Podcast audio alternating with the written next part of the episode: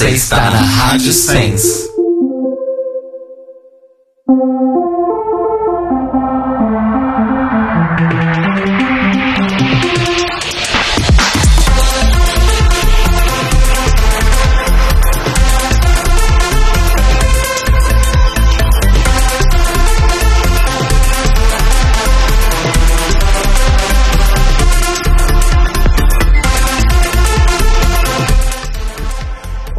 Amores! Estamos começando mais um The Libraries Open ao vivo aqui pela Rádio Sense em sensecast.org. Eu sou o Rodrigo Eu sou o Telo. E eu sou o Cairo.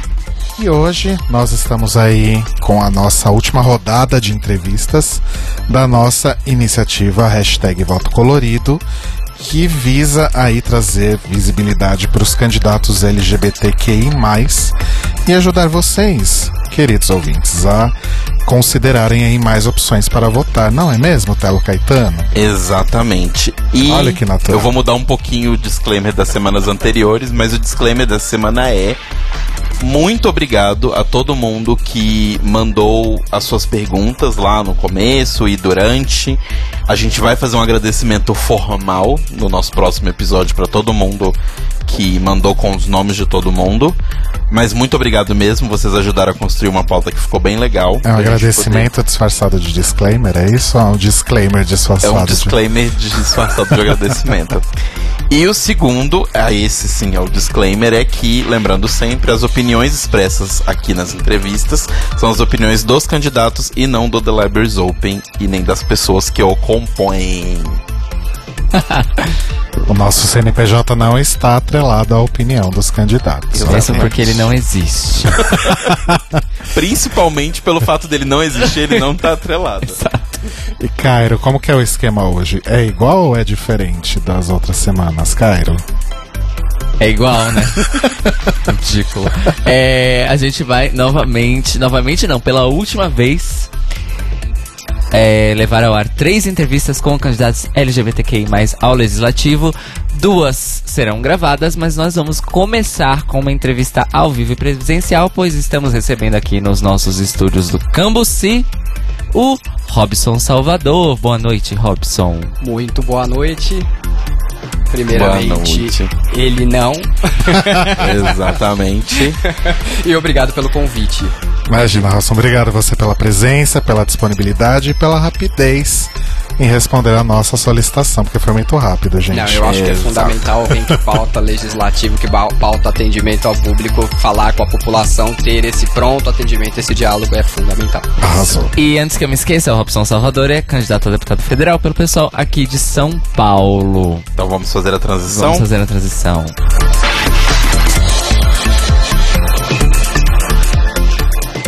Beleza, então, Robson, vamos começar o nosso papo aqui.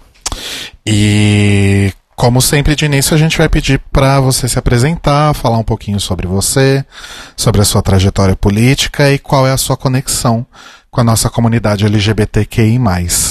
Muito bem. Eu sou o professor Robson, tenho 33 anos, sou nascido e criado na Zona Leste de São Paulo, sócio fundador de uma ONG chamada Centro Cultural Arenarte de Arthur Alvim, que é para grupos, é, para jovens adolescentes lá da Zona Leste de São Paulo. E como é teatro, boa parte desse público é LGBTI, e aí a gente dá essa assistência, esse espaço de fala, de voz, de empoderamento.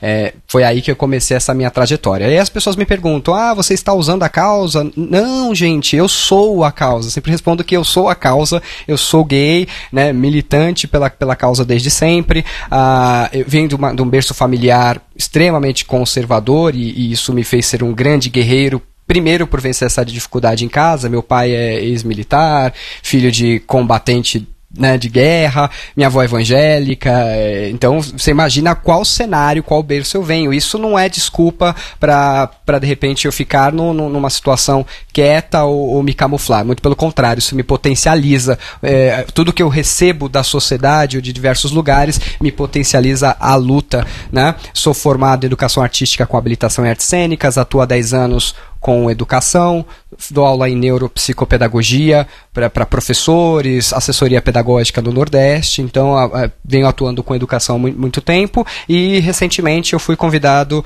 a ser coordenador municipal da Aliança Nacional LGBTI com Tony Reis para trabalhar com, com essas pautas aqui. Então é uma, uma questão de trabalho que, que acontece antes, durante e pós campanha, né? Porque a gente vê muitas pessoas que de repente levantam a bandeira nesse momento de forma eleitoreira e, e não é uma questão de identidade pessoal, que é uma luta é, real, né? Robson, a gente faz essa primeira pergunta em todas as entrevistas, que é o seguinte: a população trans e travesti é dentro da nossa comunidade LGBTQI, a população mais vulnerável socialmente. A gente queria saber se você tem propostas no seu mandato direcionada a essa população. Sim, sim. E não são manda é, propostas que eu escrevi, eu falei que é ideal, porque como gay eu nem tenho autonomia de falar o que eu acho ou que eu defino para isso, né? Então eu tenho auxílio de diversas pessoas. A Amanda Mafra, eu fiz uma live com ela recentemente, ela é uma querida representante, a Renata Peron. Então são pessoas que, que a gente acompanha nessa trajetória. E sim, eu sempre falo que a, as TTs estão à frente, são as primeiras que tomam a pancada, são as primeiras que criam esse, esse movimento de representatividade. É, é, é, fundamental ter esse tipo de assistência. Então, você falou de pautas. É, a primeira delas é, é ampliar para o país inteiro o transcidadania do, do Fernando Haddad, que fluiu muito bem aqui em São Paulo, né, que é essa questão técnica de formação, de espaço. outra coisa é de inserção no mercado. Não basta só a, a empresa ter o selo, né, que a gente fala muito desse tal do, do pink money, o quanto está na moda, o quanto é bonito falar que você representa e você não representa de fato. Não basta ter um selo para você ser uma empresa que contrata. Você tem que ter o um selo se você tem a pessoa. E não tem a pessoa para um serviço de fundo, né? Do fundo da lojinha ou só um serviço sucateado. Você tem que desenvolver, você tem que é, criar dentro dessa empresa um, um espaço de, de cultura para isso. Você precisa trabalhar esses funcionários para esse espaço. Então, é o que eu sempre falo, não adianta a gente ter uma medida legislativa que não seja acompanhada de qualquer coisa educativa.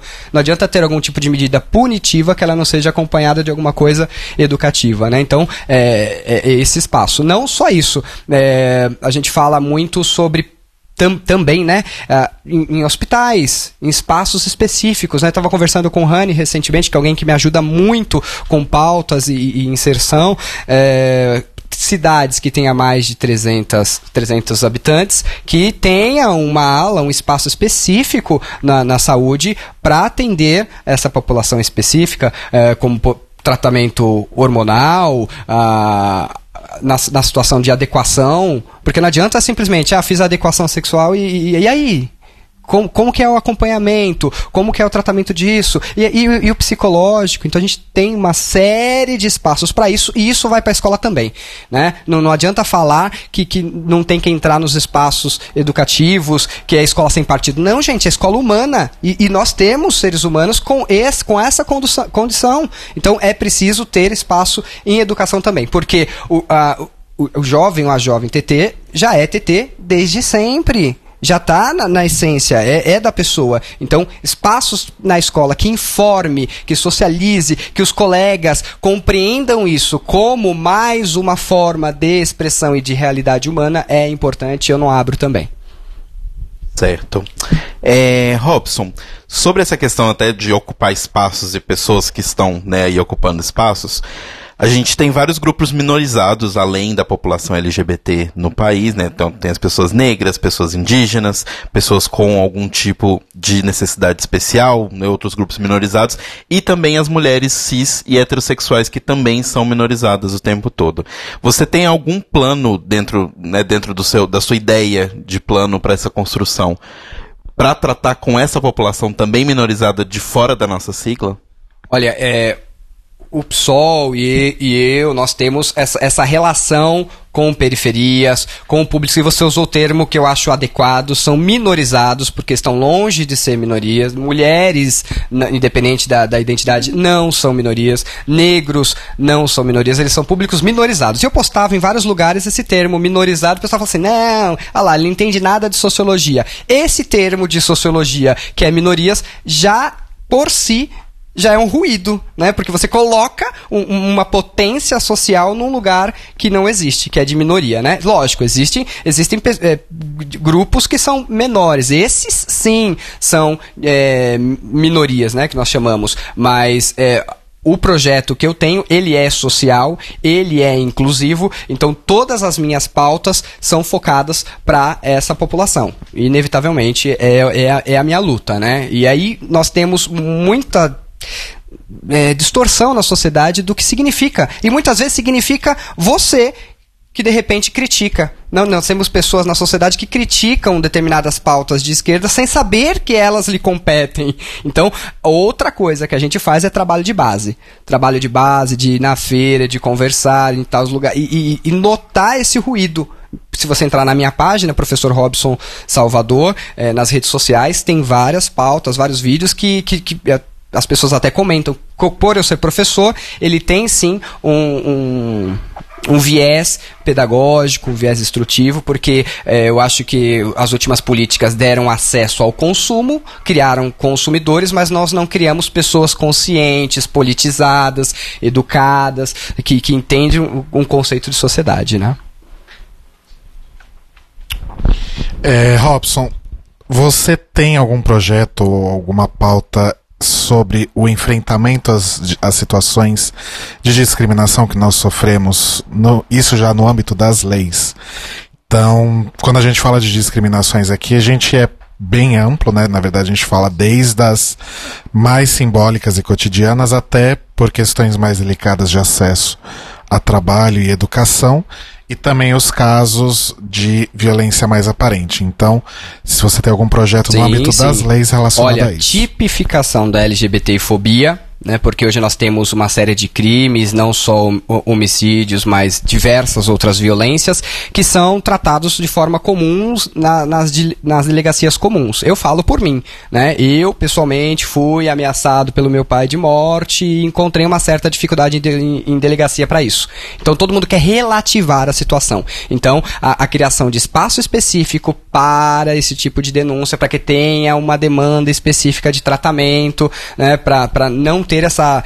É, o relativar o, o, problema, né? Ou não precisa abrir essa dificuldade. Então, a primeira pauta é essa, né? A tipificação. Só que não basta tipificar, nós precisamos criminalizar. Só que a gente já está nessa luta faz tempo da, da, da criminalização da, da LGBTfobia e nós temos um Congresso extremamente conservador, é, fundamentalista, e se a sociedade não acordar para isso e não colocar mais representantes reais, essa luta fica cada vez é, mais difícil. É, está em tramitação aí, a, a Erundina inclusive é relatora de um projeto que eu não recordo o número agora, mas que fala sobre crimes de ódio. Então, se eu coloco a questão de crime de ódio vai ser criminalizado mesmo, a gente inclui outras minorias, outras, outros públicos que são minorizados também. Então, toda a pauta de crime de ódio, nós temos essa, é, essa questão de legislar. E não, não basta só criar leis novas, nós, nós temos uma Constituição que garante, que garante diversos princípios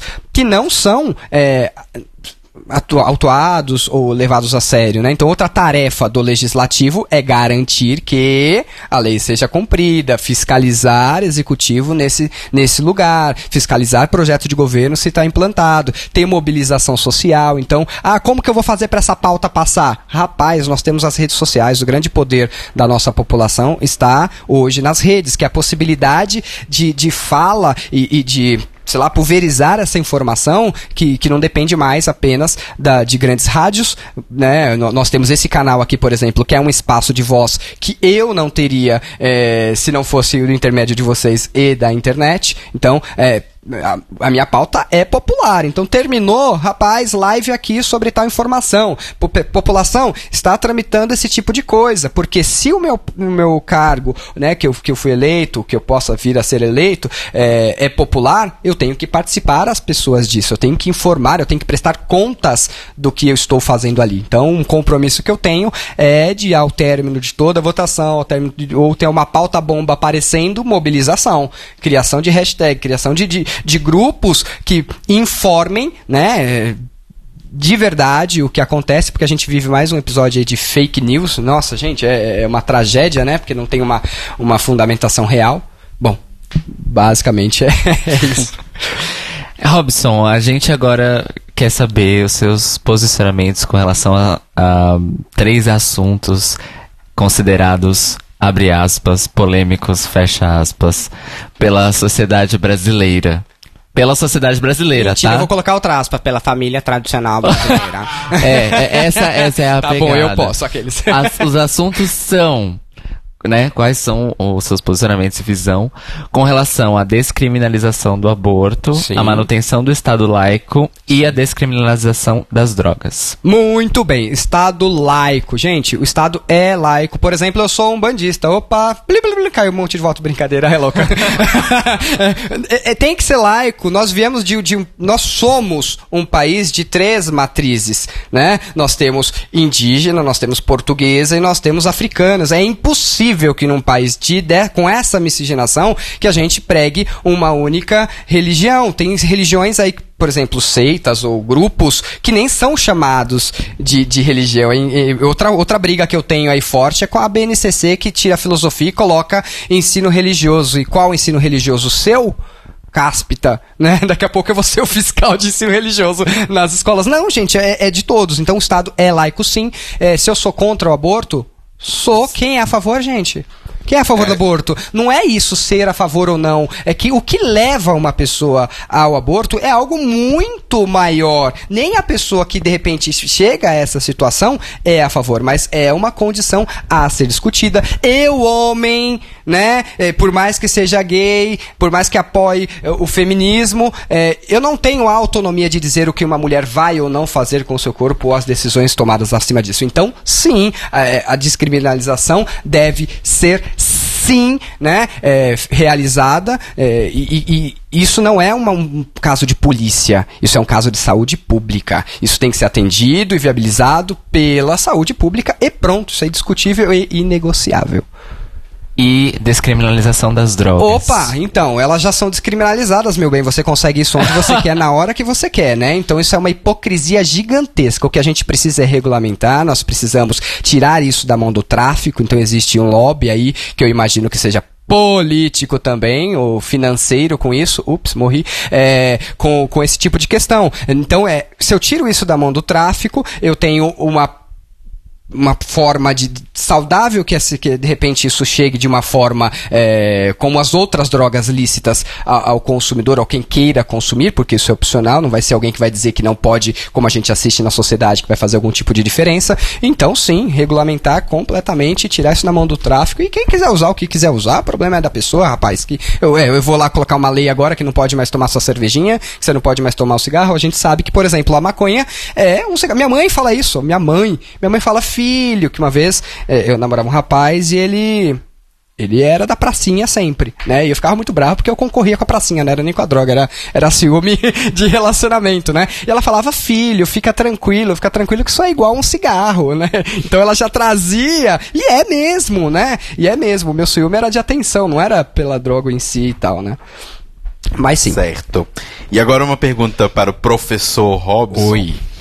Pronto, fiquei Que é sério. o seguinte: educação e cultura são pautas de grande destaque no seu plano de mandato, né? Incluindo proje- projetos pedagógicos junto a profissionais da área de educação. A gente queria.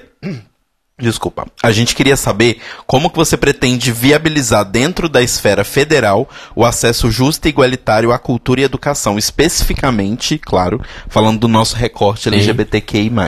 Então, como eu sou professor e sou ator, ator formado com DRT, diretor teatral, é, são áreas que, que me atravessam. Então eu não posso chegar lá e começar a falar de uma série de pautas que não me diz respeito. Por isso que o Congresso, inclusive, tem é, espaços especiais para discussões de acordo com a sua especialidade, né? É, com cultura, e eu falo que cultura não é. A gente pensa que cultura é só musical. Ah, o Ministério da Cultura só cuida da peça polêmica. Não, gente, você só fica sabendo da peça polêmica porque é o que a mídia mostra. Cultura vai muito além. Vai, são de costumes, religiões, é, alimentos, tem, tem uma série, vestimentas, indumentárias, tem um monte de coisa que tem a ver com cultura que vai além do, do que a, a população brasileira compreende, né? Primeiro, uma coisa que eu tenho é sobre leis de incentivo. As nossas leis de incentivo nacionais, que são pautadas pelo federal, elas, é, mais uma vez, têm lobbies, porque a gente sabe que quem está no Congresso só faz para é, o seu meio, por isso que eu sou uma candidatura popular, periférica, então uma das pautas a entrar lá é que exista um espaço maior para grupos de permanência, grupos que existem há muito tempo, que passam a maior necessidade do mundo. Eu venho de um grupo de permanência que é uma ONG, que durante muito tempo a gente só funcionava por conta de é, emenda parlamentar, que era aquele político que chegava lá para fazer uma social, dava uma emenda parlamentar para ter o apoio do grupo. Não, eu quero uma legislação que grupos de permanência, grupos periféricos tenham acesso e que a gente não faça esse lobby só com grandes musicais, é, com grandes produções para ter o logotipo do seu governo, né, governo federal e tudo mais, atrás dos, dos cartõezinhos, dos folders luxuosos deles, né. É, em cultura essa é a principal pauta aí, né? Que uma vez que você inclui as periferias, você tem todas essas esses públicos minorizados contemplados diretamente, né? Educação, outra coisa que eu brigo, né? A gente tem educação privada porque existe outro lobby aí que é deturpar tudo que é público em prol desse sistema privado. Se, se, minha, se a minha Constituição diz que eu tenho é, educação gratuita para todos e de qualidade, é, é, é, inadmissível que a gente tenha escolas ou faculdades particulares ganhando, imperando sobre isso. Né? Completei? Faltou alguma coisa aí? Não, falou. Robson, é, no que a gente pesquisou aí sobre você nas redes e tudo mais, é, você defende que reformas como a trabalhista, da Previdência e e essa coisa aí da terceirização, né, deveriam ser apreciadas, abre aspas, ser apreciadas pela população por meio de plebiscitos Sim. para a maior abertura, abertura da democracia direta, fecha aspas. Como que você pretende levar essa pauta à frente? Bom, a a gente sabe que o, o, Congresso define as coisas, eu repito, por isso que é importante a representatividade, pessoas reais, porque quando você anulou seu voto, você diz que os demais podem decidir por você, isso inclui reforma trabalhista, isso inclui reforma da Previdência, e não te dá muito direito de, de argumentar é, posteriormente, né? É, o que eu digo é, falta mobilização. Nós temos uma bancada do PSOL hoje na Câmara, que é o Glauber, Querundina, que é Ivan Valente, que faz o maior barulho e aí cria um, um, um burbulho que de repente reverbera. Eu acho que é importante, quando tiver algum tipo de pauta desse tipo, convocar mobilização para que os que votariam a favor ou os que de repente é, optariam por ficar quietos e votar escondido temam esse tipo de ação. Porque não tem político no mundo que não tenha medo do povo. Só que se o povo ficar apático, não tem jeito, isso não vai mudar mesmo. Então, é, a gente sabe que é um tipo de pauta que agrada a elite, que agrada empresários, né, internacionais inclusive, e se tiver pressão popular, né, mandar e-mail, man é, manifestar ou criar uma série de, de ações, é, tem, isso reflete sim na, na, na Câmara. Por exemplo, a reforma da Previdência não passou por quê? Porque é ano eleitoral. Só não aprovou a reforma da Previdência porque eles querem se reeleger, senão teria aprovado igual todas. Então eu falo, quem está na Câmara hoje, lógico, salvo as suas exceções, são pessoas do lobby, são pessoas que estão lá macumunadas com todos os tons de Temer possível, porque tudo que esse, que esse homem né? Vai que. Bom, tudo que esse homem falou, ou fez ou quis, a Câmara aprovou. Então é bem complexo. E aprovou não a favor da população, a favor de privilégios e não de direitos. Ou seja, direitos que muitas pessoas morreram para conquistar, isso está sendo jogado fora aí todos os dias. Robson, no seu plano a gente, é, você, a gente viu também bastante é, defesa dos profissionais de saúde, também sim. especialmente as profissionais da enfermagem. Isso. E a gente queria que você falasse um pouco sobre isso. Ah, sim. Então, como eu disse, as minhas pautas tem as que me atravessam e tem as que, que, eu, que eu recebo contribuições. Porque como eu, minha candidatura ela é bem plural e as pessoas se colocam, sugerem, a gente dialoga muito, da mesma forma como vocês entrarem em contato e responde rápido, pessoas de diversos lugares também. É, então tem uma, uma grande luta que deu certo aqui em São Paulo já, que é para enfermagem, que é 30, são 30 horas semanais. Nós falamos de uma área que, que é de cuidado, que eu preciso estar bem, que eu não posso estafar, que eu não, não posso me cansar. Imagina eu ir cansado para atender gente, plantões absurdos. Então, uma luta que deu certo em São Paulo e é receita de sucesso para o país inteiro, uma pauta de enfermagem aí é enfermagem 30 horas, né? 30 horas semanais. É, é uma, uma pauta de saúde específica para os profissionais de saúde, né? Mas isso inclui outras coisas, inclusive, é, a, da mesma forma que eu falo de escola particular, eu falo de convênio. Só a saúde pública só é precarizada desse jeito, só querem terceirizar e terceirizar. Por quê? Porque é parente, é conhecido, quem, quem ajudou indiretamente, porque agora não pode mais ser diretamente, mas essas ajudas acontecem de pessoas jurídicas que são donas, dessas pessoas físicas que são donas dessas empresas, de, de assistência médica, de convênios. Então esse lobby existe também. Né? Outra, outra pauta que eu, que eu levo, vou levar para o Congresso vou brigar bastante. Ou seja, vou contrariar muita gente lá. É, Robson, a gente ainda tem 10 minutinhos ainda Claro. de tempo. É, a gente queria saber se você tem algum assunto que você também acha importante do seu plano, do que você quer levar à frente na esfera, na esfera é, nacional, Federal, é, né? federal. E para contar para os ouvintes mais algumas ideias que você tem que a gente não abordou aqui ainda. Bom, é, o que eu peço, primeiramente, é que você que está indeciso, que falou que vai anular, que, né, que não tem jeito, não tem jeito porque você assiste as pessoas do horário político que tem um tempo político muito grande e eu, por exemplo, não apareci uma vez em nenhuma mídia, não apareci uma vez em nenhum rádio, nem televisão. Por quê? Porque existe uma coisa colocada pelo Eduardo Cunha, que é esse tempo, cláusula de barreira, que partidos pequenos e combativos como o pessoal não alcançam. Então, convido-vos a ver meus vídeos. Eu tenho vários vídeos com diversas pautas. Eu recebo muito. é, bom, o, o do Coiso lá, falando. Querendo criticar as pautas, LGBTI é uma das diversas pautas, lógico que é a mais barulhenta, é, é uma que causa um efeito social, mas é, se eu falo de LGBTI, eu estou falando de finalidade humana. Então tem outras é, necessidades humanas abordadas na proposta. Falo sim de questões periféricas de sociedade, assistência social, que não é só assistencialismo, né? Porque eu, cito, tenho um vídeo que eu falo sobre a pirâmide de Maslow. A pirâmide de Maslow é o que embasa a questão da, da, da, da assistência social, né? É, por exemplo, se eu não tiver minhas necessidades básicas supridas, que é comer, beber, ir ao banheiro, ter uma, um teto, eu não vou pensar de repente em estudar. Se eu não estudar, eu não vou arranjar um emprego melhor até alcançar a minha autorrealização.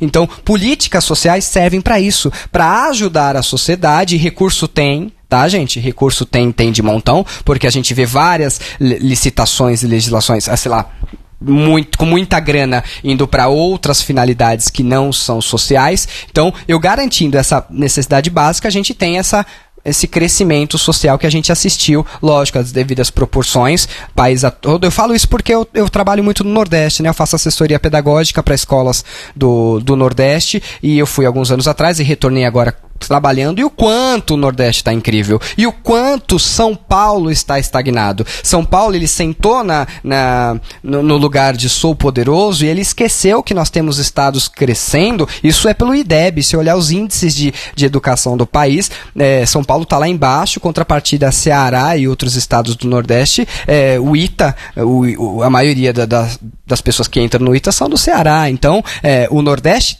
agora tem muito a ensinar para nós paulistas de, de quanto a educação ou investimento em educação é, é fundamental para isso. E aí, outra coisa que é terrível, os royalties do, do petróleo que foi tirado, né? Então, a- outro lobby da Petrobras que tinha garantido 10% para a educação, isso foi tirado. PEC do teto, né? PEC do teto que congela investimentos para saúde, educação, seguranças e outras necessidades sociais. Eu só não entendo como eu só não entendo como que para pagar a conta de algum problema eh, financeiro, econômico, você passa isso para a população mais necessitada. Nós saímos do mapa da fome e hoje nós retornamos. Então, eh, questão de política social é prioridade da, da minha legislatura aí, nessa eventual le- legislatura para essa candidatura.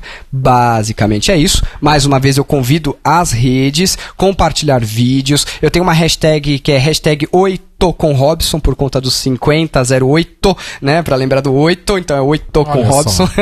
a gente foi brincando de uma série, de uma série de coisas. É no Instagram, né, no Facebook, né? E é. E, e eu vou responder, viu, gente? Escrevam na página, eu respondo pessoalmente a todas as interações, né? É, tem hora que a gente chega de, de campanha, faz, tô até vermelhinho aqui se vocês olharem, né? né? Parecendo um pimentão de tanto que a gente anda né, nessas mobilizações, eu respondo pessoalmente. Eu aceito pautas porque a legislatura ela é contínua, ela não é só durante. Então esse meu projeto de, de legislatura aí que está no site, que eu falo nos vídeos, ele é crescido todos os dias. Por exemplo, recentemente eu recebi de Taubaté é, para pessoas com deficiência. Então ele colocou uma série de intervenções super interessantes que, como eu não, não sei lá, não tenho tais necessidades, passa batido pra gente. Passa batido para mim, né? Mas foi fundamental a inclusão dessa pauta e é uma que eu vou levar e vou defender. Então, é, isso é construído constantemente. Por exemplo, eu tava numa live com a Mafre e aí eu falei que era alteração de sexo. Opa, não, é, é, adequação. Então, isso já tá em mim, já me atravessou. Então, eu sei que é adequação sexual. E eu não tenho problema de, de repente, falar assim, ops, ui, foi um caco, falei uma besteirinha. E outro, vamos, vamos corrigir, vamos construir, eu acho que é isso. Da mesma forma que eu tenho finalidade pedagógica para a sociedade como um todo, tudo que me vem, que me atravessa, que me é acrescido, eu tomo como pedagógico também.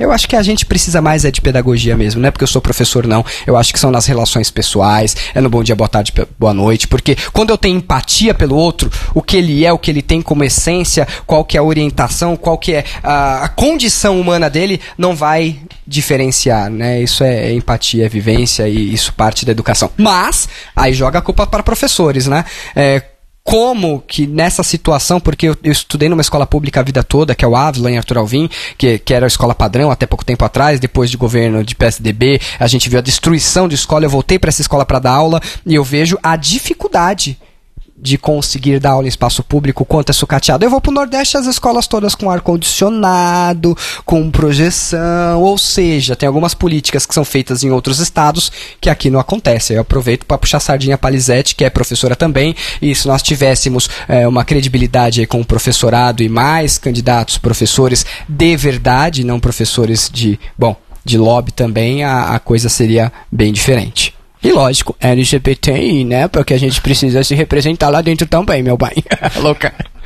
Robson, você falou aí das suas redes, mas você pode passar suas arrobas, seus endereços? Sim, sim. arroba para busca é arroba Robson Psol, Robson Pessoal, é, ou Professor Robson Salvador, se você for buscar. Mas todas elas, é, Twitter eu uso um pouco menos, mas Instagram, Facebook, é tudo arroba Robson Psol e 5008 para deputado federal. Eu sou o primeiro a ser votado. E é isso aí.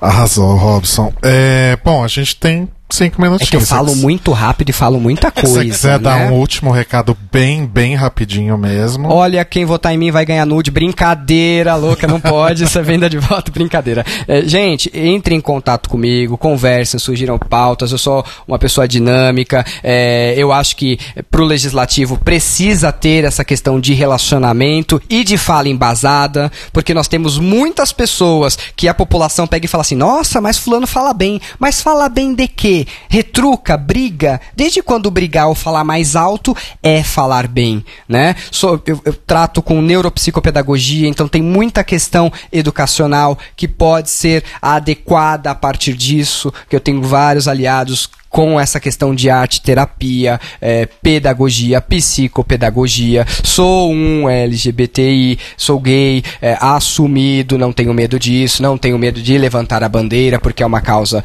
que, que eu trabalho todos os dias da minha vida na rua. Então, hoje, por exemplo, antes de vir, a gente teve um quebra-pau em casa com, com essa pauta. Quer dizer, se em casa que de repente é onde as pessoas mais têm medo de se colocar, eu me coloco com um topete muito grande, quem dirá em espaços diversos aí da sociedade, né? Porque primeiro você precisa ter essa identidade muito bem clara para você, para que você consiga com firmeza, com autoridade é, lidar com isso. E lógico, né? Outra coisa que a gente fala na, na, nas reuniões da Aliança Nacional LGBT aqui de São Paulo é que nós estamos com um plano, com um projeto de empoderamento, mas não empoderamento de, de colocar a pessoa no mercado, mas trazer grandes cases de LGBTs que, por exemplo, eu sou um case que se eu estou andando na rua normalmente, eu não sou uma bandeira viva né? A, a, a, trans é a bandeira viva, ela nos representa 24 horas full time, né? o tempo todo. Então, trazer outros, outras pessoas que têm essa representatividade fortalece. Trazer trans, pesquisas de quais tem, tem uma ascensão, tem uma inclusão legal no mercado e o quanto isso reverte em, em produtividade, o quanto nós somos bons comunicadores, o quanto isso, isso auxilia não só em vendas, mas em negócio, em marketing, quais áreas o nosso perfil, a nossa gente tem, tem de qualidade para inserção. Então, nós estamos elaborando um plano para mandar para diversas empresas, mostrando quais pessoas, que cases, onde atuar, que, que áreas são interessantes e como é, dar esse empoderamento dentro da empresa. Porque, não repito, não adianta colocar-nos lá se nós não tivermos espaço, formação continuada, é, que a gente não se sinta parte desse negócio. E, repito, tem que formar as demais pessoas desse ambiente também. Beleza, Robson. Obrigadíssimo mais uma vez pela disponibilidade, por ter vindo até aqui, por ter respondido tão rápido. tão rápido aqui e antes, né? e boa sorte aí nessa última semana. E né? boa, eu sempre falo que todo mundo fala boa sorte, boa sorte, vai lá, arrasa. Não é boa sorte, vai lá e arrasa. Só é boa sorte para nós, porque essa luta é nossa. Aham. E precisamos de muita divulgação. Compartilhe nos, no, no, no sei lá, no, nas redes, na, tanto na timeline quanto no, nos stories lá da, de todas essas redes, porque nós criamos uma. A gente sai da bolha, né? Porque quando a gente fica discutindo e dando só like, o like mostra que, beleza, as pessoas curtem, mas quais outras pessoas nós po podemos atingir? Então compartilhem Sim. vídeos, compartilhem imagens, compartilhem a hashtag os 5008 para federal, porque federal eu vejo aí rua nem tem tanto federal assim, né? É, e as pessoas não sabem o que é federal, vira e mexe e fala, ah, é o vereador, hoje é, é para vereador, né? Eu falei, não, gente, vereador foi para prefeito há dois anos atrás, Nossa, agora gente. é federal. Então, e, criem o diálogo, falem com as pessoas, assumam o seu voto, é importante, e me divulguem também, porque aí a gente sei lá, tem força aí para brigar bastante no Congresso e esfregar nossas pautas. Sim, porque uma, um, a primeira coisa é as pessoas reconhecerem que elas existem, né? Que, que é um, um primeiro passo. Arrasou. Obrigadíssimo. Obrigado. A gente Obrigado, segue... Robson. A gente segue agora então com uma das nossas entrevistas gravadas. Nós vamos ouvir então a entrevista com a Carol Quintana, que é candidata a deputada estadual pelo PSOL no Rio de Janeiro. Vamos, Caio Braga? Vamos lá. É isso aí, gente. Vamos então para mais uma entrevista aqui da nossa iniciativa Hashtag Voto Colorido.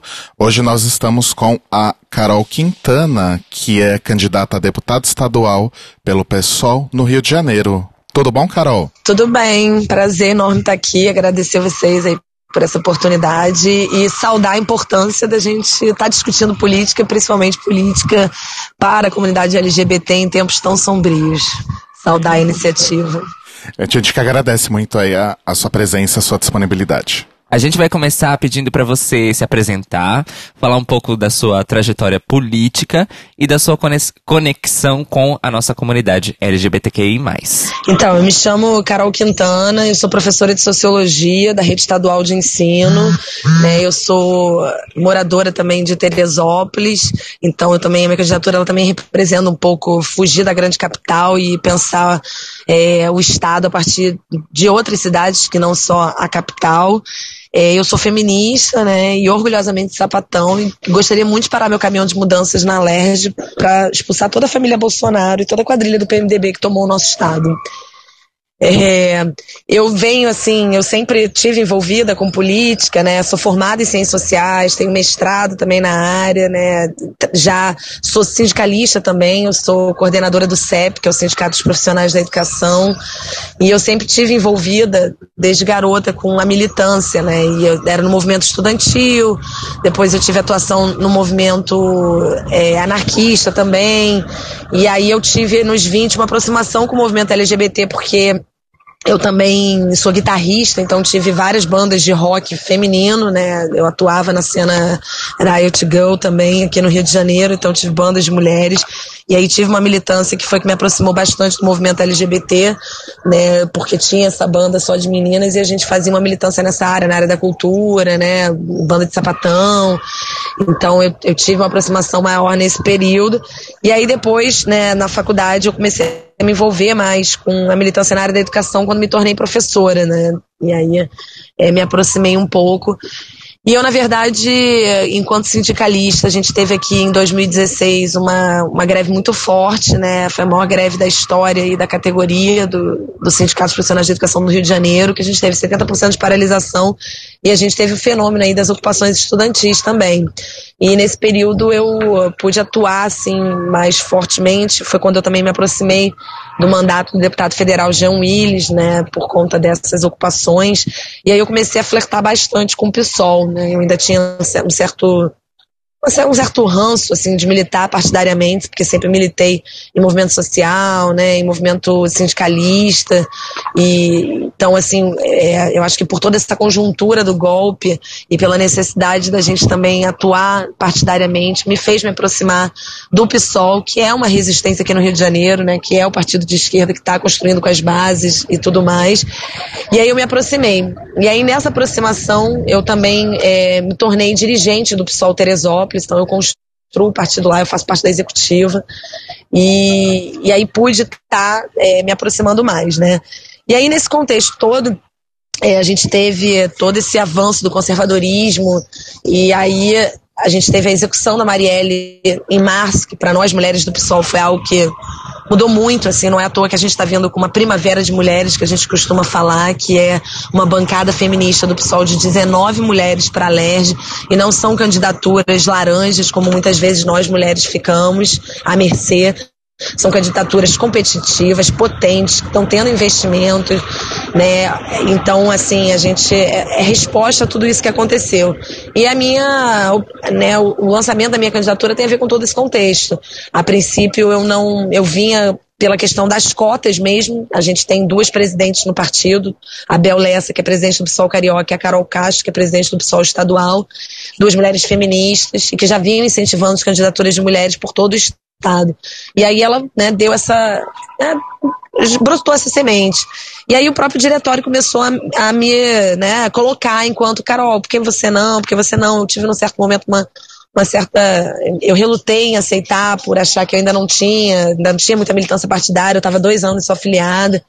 Mas aí, no, na, eu me lembro até hoje que eu estava em reunião, né, quando dia executiva decidindo isso, quando teve a execução da Mari, e aí, assim, ficou claro, né, que era uma questão de urgência e que resistir era preciso e que eu precisava, assim, colocar o meu nome para disputar aí as eleições nesse período. E aí foi assim que se deu porque é, aí me coloquei, a princípio era uma candidatura que não ia vir com essa pauta tão específica LGBT, assim, isso não estava muito maduro, apesar que sempre permeou, porque eu sou uma mulher lésbica, eu sou uma mulher lésbica assumida, né, e faço questão de me colocar enquanto sapatão. E aí a gente teve uma aproximação com o setorial LGBT do partido, que eu também já vinha construindo, né, que a gente estava articulando o setorial LGBT do PSOL a nível estadual. E aí o setorial comprou a minha candidatura e aí a minha candidatura extrapolou os muros de Teresópolis, né? Se tornou é, fundamental e essencial. Eu sou a única candidatura é, alérgica, assumidamente lésbica, e a gente vem com uma hashtag do meu voto é sapatão, né? Deixando claro. É óbvio que a gente tem outras pautas, porque isso é uma outra questão também importante, que a representatividade por si só não basta. Ela tem que vir acompanhada de um projeto político então eu, eu sou uma mulher, eu costumo dizer que eu não sou só sapatão, né? Eu tenho outras interseccionalidades, como sou professora, sou sindicalista, sou mulher, sou filha, né? pago boleto, sou trabalhadora. Então, é, vem com outras interseccionalidades, mas havia necessidade de me colocar enquanto uma mulher sapatão, tendo em vista que nós, mulheres lésbicas, somos sempre invisibilizadas. Nós, mulheres, já somos invisibilizadas e já somos a minoria, né? somos 10% apenas aí de representatividade política e somos a maioria da população brasileira. Para nós, mulheres lésbicas, essa invisibilidade é maior, porque ninguém se assume. E em momentos atuais da política, a radicalidade é importante, porque o fascismo está vindo com a radicalidade. Eles não têm problema nenhum de fazer símbolozinho de arma, de falar que viado tem que morrer mesmo. E a gente não pode se prender né, a ficar mediando. A gente tem que vir com a radicalidade. E por isso também colocar aí como um dos motes da minha campanha é, o hashtag Meu Voto é Sapatão. Utilizar uma palavra que muitas vezes é interpretada como algo que é pejorativo para nós, que é um xingamento, a gente se apropriar desse discurso e ressignificar, assim, sou sapatão com muito orgulho, sim, sou fancha, sou o que você quiser me chamar, que você acha que você está me atacando, não. Vou pegar isso e ressignificar. Então, a candidatura ela veio todo nesse contexto aí de necessidade de resistir a esse fascismo. É, Carol, é o seguinte, uh, é fato, né, notório que as pessoas trans são aí a parcela da nossa comunidade que enfrenta situações de maior vulnerabilidade social, né? Então a gente queria te perguntar se você tem alguma pauta específica no seu plano para a população transgênero e travesti. Claro, sim. É, inclusive a gente tem é, travestis construindo a campanha, né? A minha campanha ela veio no momento também de necessidade de unir o movimento LGBT. A gente sabe que o movimento LGBT ele é muito desunido, há um sectarismo muito grande e ela vem nessa necessidade de unificar. Né? Muitas vezes mulheres lésbicas são invisibilizadas porque há uma predominância dos GGs, a população travesti e as mulheres trans e os homens trans acabam também não tendo muito espaço. Então a gente quis construir uma campanha que tivesse também a participação tanto dos homens gays quanto das travestis, das mulheres trans, dos homens trans. E contamos com uma, é, duas mulheres trans na né, coordenação política que pensam, né, políticas públicas e que ajudam a gente a construir. Então a gente tem é, propostas, né? A proposta mais geral que a gente tem para a comunidade LGBT é, por exemplo, a gente tornar aqui no Rio a gente tem o programa Rio sem homofobia, né? Que inclusive aí em São Paulo o Radar também implementou e ele atualmente ele está completamente sucateado porque ele não é uma política pública, ele é uma política da Secretaria de Estado e o Pezão não repassa dinheiro e a gente só tem um atendimento muito tosco dado aqui na, na do Brasil. Então, a primeira ideia é tornar uma política pública, ou seja, que a LERJ tem um orçamento anual para isso. Já existe uma lei, que é a lei do MINC, que foi feita em 2010, mas pelo contexto conservador nunca entra em votação. Então, a primeira coisa é ter esse centro de acolhimento também para a população LGBT como um todo. Para a população travesti e as mulheres trans, a gente tem dois projetos específicos. Um na área da saúde, que é tornar aí o processo transexualizador, né, uma política que já é do SUS, mas expandir isso. Atualmente no estado do Rio de Janeiro só o Pedro Ernesto faz e pelo desmonte da saúde pública como um todo e principalmente do ataque que a UERJ tem sofrido no governo Pezão, ele está praticamente sem existir. Então as filas são enormes para que você faça o processo transexualizador. A gente precisa é, ampliar né, o SUS para a população trans, para as mulheres travestis, a gente precisa. E aí uma das propostas é que a gente possa ter outros centros também, que não só o Pedro Ernesto, para que essas operações possam acontecer e que a gente possa agilizar esse processo em relação né, à política aí de HIV e AIDS também, que tanto atinge as mulheres trans, travestis, quanto os homens gays. A gente assinou agora, é, semana passada, uma carta compromisso com Pela Vida, né? Então a gente promover também investimentos em programas né, de prevenção ao HIV e AIDS, de promoção à saúde né, do HIV e AIDS, processo também de sociabilidade, atendimento psicológico, que muitas vezes né, é a questão psicológica da depressão é, que acaba sendo um problema, não sociabilidade. Então, investir, a gente tem uma relação com Pela Vida que faz aí uma ação muito boa, inclusive a própria emenda parlamentar do Jean, é, que é revertida pela vida, tem um impacto muito grande. Então, que a gente possa também expandir isso para nível estadual, para que os, os hospitais também possam atender né, a promoção da saúde, para a gente evitar a epidemia de HIV e AIDS, que também é, atinge a população trans e os homens gays é, absurdamente. Na área do trabalho, nós temos também uma proposta da empregabilidade. Né? A gente sabe que a população travesti, as mulheres trans e os homens trans, e até mesmo as mulheres lésbicas, que são mais masculinizadas, né? e os homens que são muito afeminados, sofrem com essa dificuldade da empregabilidade, restando apenas, por exemplo, o call center, ou no caso né, das mulheres trans e travestis, a prostituição. Né, que a prostituição seja uma escolha e não uma necessidade. Então, que a gente possa ter é, aí formas de empregar. Então, uma das coisas que a gente pensa, né, uma das propostas, é que a gente faça um pouco como foi feito com a população de deficientes físicos, né, que a gente possa ter isenção de imposto para empresários e comerciantes e empresas, né, que contratarem travestis e pessoas trans é, a princípio, é uma cota, né, como a gente faz, para que tenha isenção e aí você estimule. Mas que a gente possa não tornar isso apenas uma cota, mas que a gente possa pensar que isso é uma medida paliativa para inserir as mulheres travestis, os homens trans, né, e as mulheres trans também no mercado de trabalho, para que a gente possa estar tá colocando aí, minimamente a gente possa estar tá tirando um pouco o estigma que é principalmente da população T, né, que fica aí mais à margem, vulnerabilizada, e principalmente as mulheres trans e as travestis que têm que recorrer à prostituição como forma aí de sustento. Então, os pilares mais a gente pegou na área da saúde, da empregabilidade e na área da segurança pública também, que é essa questão do, do Rio é, sem homofobia, que torna Rio sem LGBTfobia, que é um centro de acolhimento também, né, que presta apoio jurídico e tudo mais. Então, essas são as principais é, é, propostas nossas, né, para a população travesti, mulher trans e homem trans. É, Carol, você afirmou ter decidido pela candidatura, né, a deputada, com o objetivo de aumentar a representatividade de mulheres na política, em particular das mulheres lésbicas, como você já disse, e fomentar, também como você já disse, discussões sobre saúde e empregabilidade.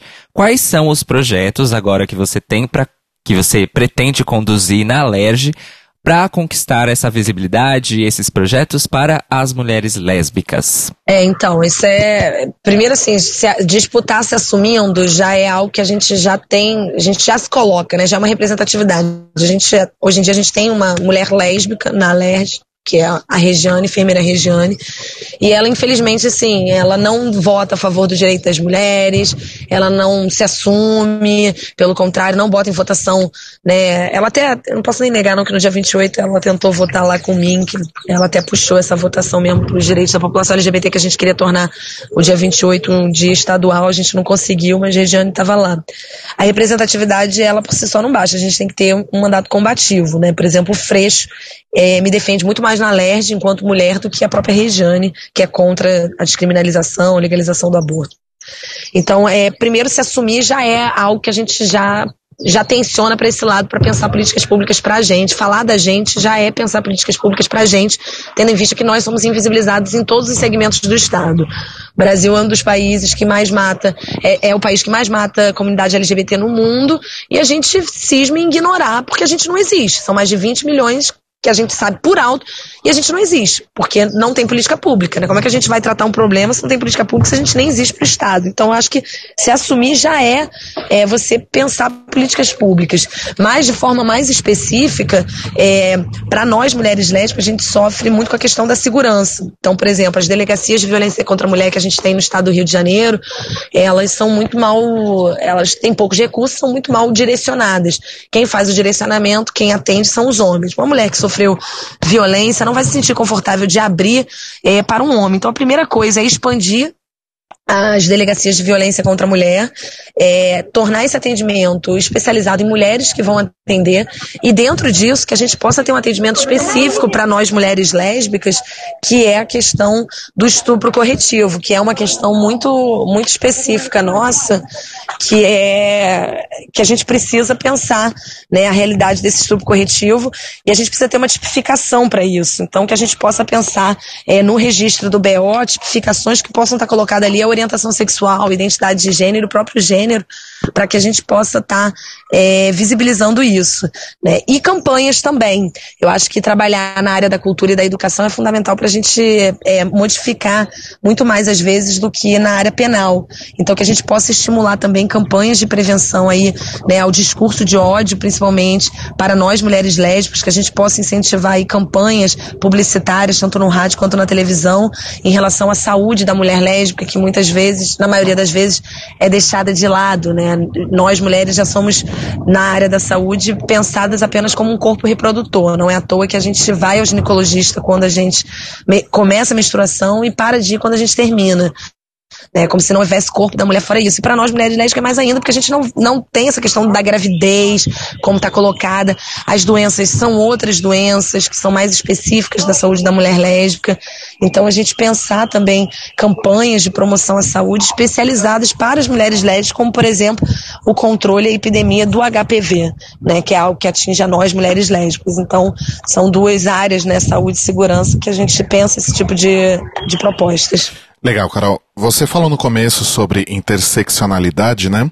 Eu queria aproveitar e perguntar se você tem alguma proposta focada em outras aí, intersecções como pessoas negras, populações indígenas, pessoas com deficiências e outros grupos minorizados? É, a gente tem, a gente, a gente na verdade pensa a classe trabalhadora como um todo, né? Eu sou uma mulher socialista, gosto de me colocar enquanto né, comunista, socialista, e eu gosto de pensar a política a partir da, do viés não do empresário, mas a partir do viés da classe trabalhadora. Então, defender a classe trabalhadora é, é fundamental, os direitos da classe trabalhadora. Por isso que a gente pensar em melhorias como um todo, né? Se posicionar contra a exploração do trabalho, se posicionar contra a reforma trabalhista, se posicionar é, em, é, contra aí, a tentativa da reforma da Previdência, se posicionar contra essa, essa exploração, ela é fundamental. Pensar políticas públicas que possam privilegiar a classe trabalhadora como um todo é fundamental. Daí uma das bandeiras minhas, e por ser professora, é a defesa da educação pública, gratuita, laica e socialmente referenciada. Né? É, eu sou professora de sociologia, então também defendo a disciplina de sociologia Sociologia, Filosofia e Arte na grade curricular, porque fomos limados aí da Base Nacional Curricular Comum. E a gente foi limado justamente porque a gente discute gênero diversidade sexual, né? Então a defesa da discussão de gênero e diversidade sexual também é uma das bandeiras, das minhas principais bandeiras. É, se posicionar contra a lei da mordaça, o dito escola sem partido, também é fundamental, porque defender essas disciplinas é defender uma escola democrática, inclusiva, laica, né? Que a gente possa estar discutindo isso tudo. Então a gente pensa essa área da educação.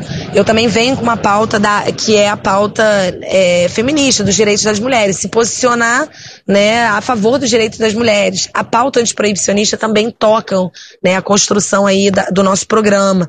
Né? Nós aqui no Rio de Janeiro sofremos muito com essa guerra aí às drogas, ao tráfico, que no fundo, no fundo, é uma guerra, é um genocídio do povo negro. Então, semana passada a gente teve a liberação de um dado extremamente alarmante, que foi que 25% das mortes é, foi causada pelo Estado, pelo Estado, e o Estado é, vai diretamente na população negra, né? Então você ter uma pensar política antiproibicionista é pensar também políticas de direito do povo negro, principalmente da juventude negra no estado do Rio de Janeiro, né? Defender a descriminalização e a legalização das drogas, a desmilitarização da polícia, também é uma forma da gente pensar políticas públicas aí para o povo negro.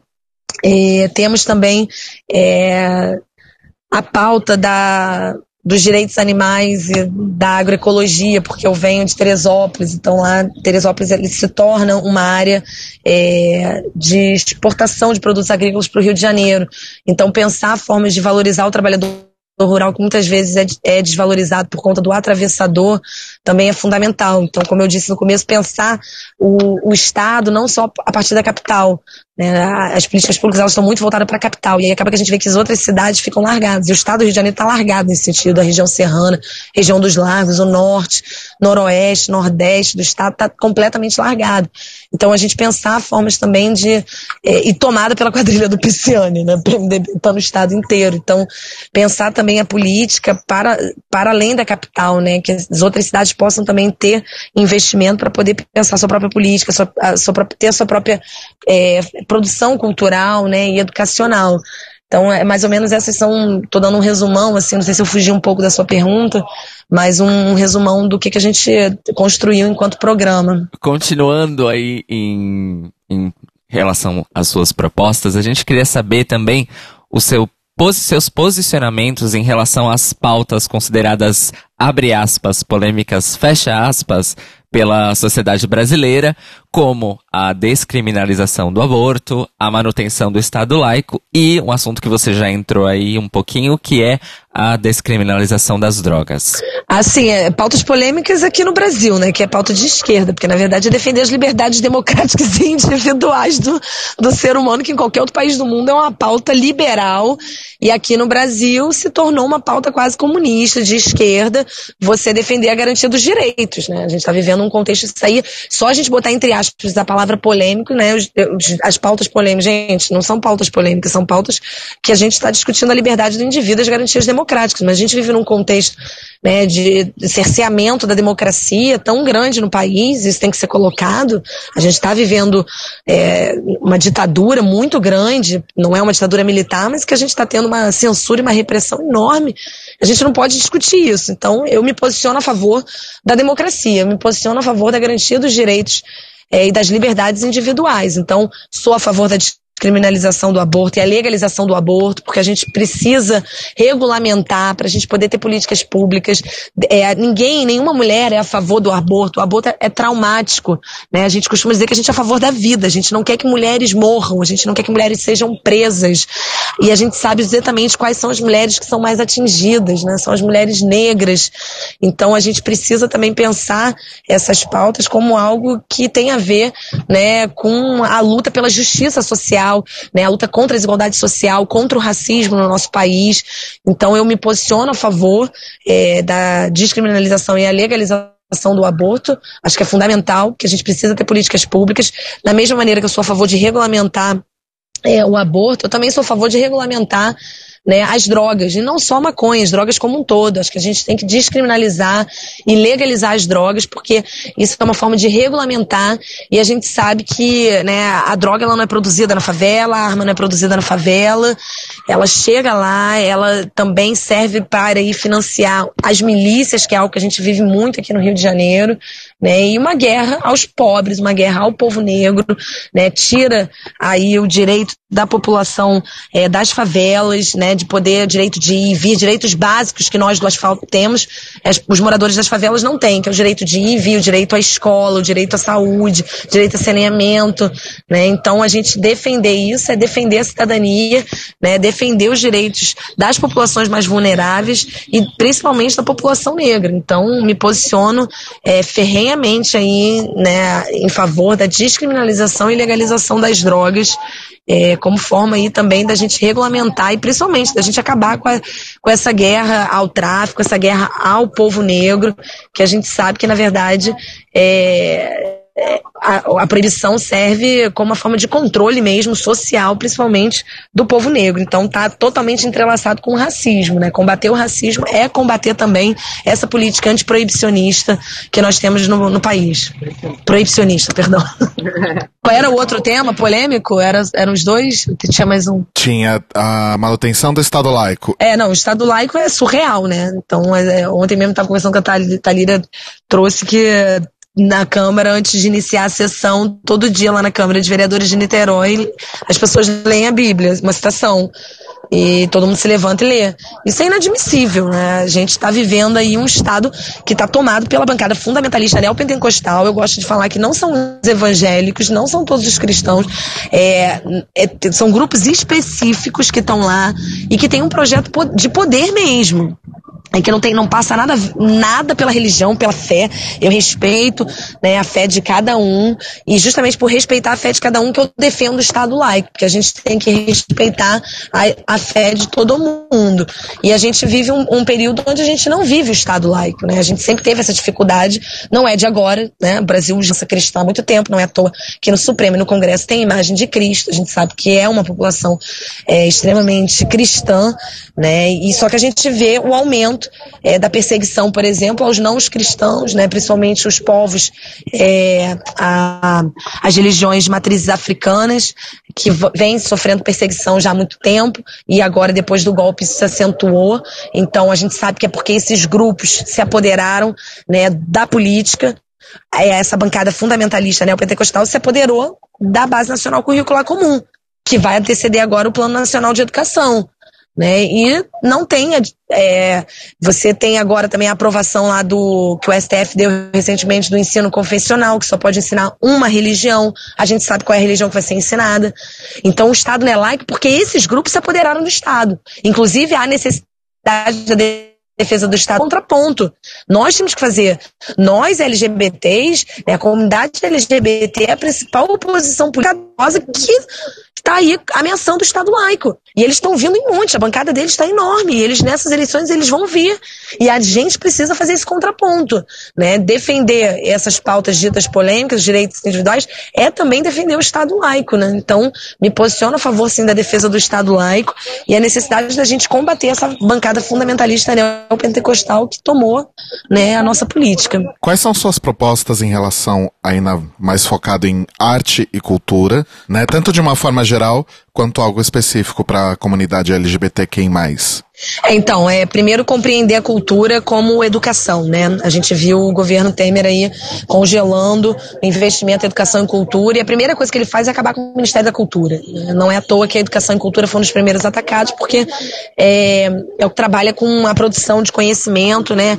E trabalha com é a ciência também, né? O Ministério da Ciência e da Tecnologia, isso tudo trabalha com a, é, a produção da nossa narrativa e com pensamento crítico, né? Então, não foi à toa que foi é, logo após esse levante que a gente teve aí, principalmente dos estudantes, que também ocorreu em São Paulo, em várias outras regiões do país, logo depois a gente vê a educação sendo atacada, né? Óbvio, né? A saída das disciplinas de sociologia, a crítica, o ensino das humanidades, tudo isso é para atacar o pensamento crítico. Então, eu, eu encaro a cultura como educação, né? Que todas as escolas possam ser pontos de fomento de cultura, que a gente possa ter no orçamento do Estado é um investimento em cultura que sempre é renegado, sempre é delegado como algo que é supérfluo.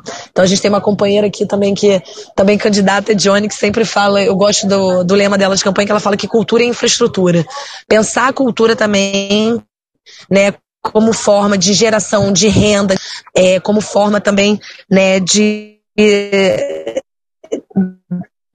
então, que a gente possa ter, por exemplo, políticas de investimentos nas lonas culturais, nos teatros populares, né, nas escolas, que a gente possa ter o, o, o, ensino de arte, que a gente possa ter mais arte nas escolas, que não só aulas, mas que a gente possa ter né, é, grupos de teatro, de dança, que a gente possa investir na cultura como ponto também aí de, de pensamento crítico, né? Então, defender é, a cultura como forma também de educação do povo, né? E como forma também de expressão da cultura é, popular, da cultura que é nós, né? Produção da nossa própria cultura, da nossa própria história, né? Nós no Rio de Janeiro temos aí né, a natureza e a cultura como forma de é, mais marcantes. Então a cultura ela reflete a cultura popular, né? Incentivar aí a cultura popular como forma aí também é, de resistência de todos os grupos oprimidos, incentivar a produção da cultura nas favelas, né? Nos grupos de hip hop, dos raps, né, da, da, dos grupos de teatro.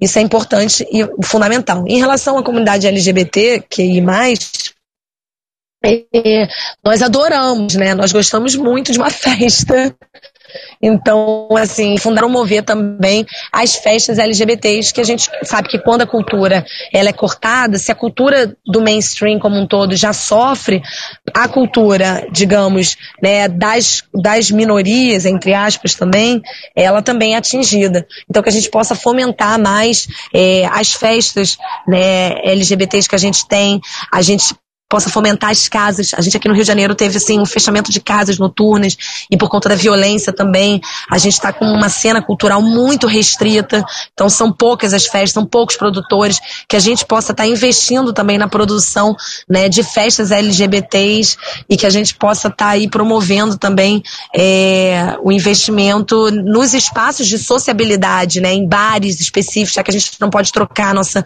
afetividade em público. Muitas vezes a gente tem a nossa segurança ameaçada que a gente possa também fomentar é, empresários é, LGBTs, cara, que criem espaços de afetividade e sociabilidade, bares, restaurantes, também como forma aí da gente estar tá trabalhando num processo educativo também, né? Pra gente encerrar, então, a gente queria te trazer alguns pontos que você já, já colocou aqui de volta para amarrar numa questão final, que é a seguinte. Você é professora da rede pública de ensino, você levanta aí a bandeira de um ensino público de qualidade e também a abordagem das questões de gênero na escola. Você é, se posiciona contra o, o tal do Escola Sem Partido e a gente quer saber quais são as propostas do seu plano de mandato, especificamente para o ensino público e estruturas escolares? Então, a primeira coisa é dinheiro. A gente, aqui no estado do Rio de Janeiro, a gente já vem sofrendo uma política de ataque à educação. É, a gente sabe que não é por falta de dinheiro, é um projeto político. O Pezão já fechou mais de 200 escolas.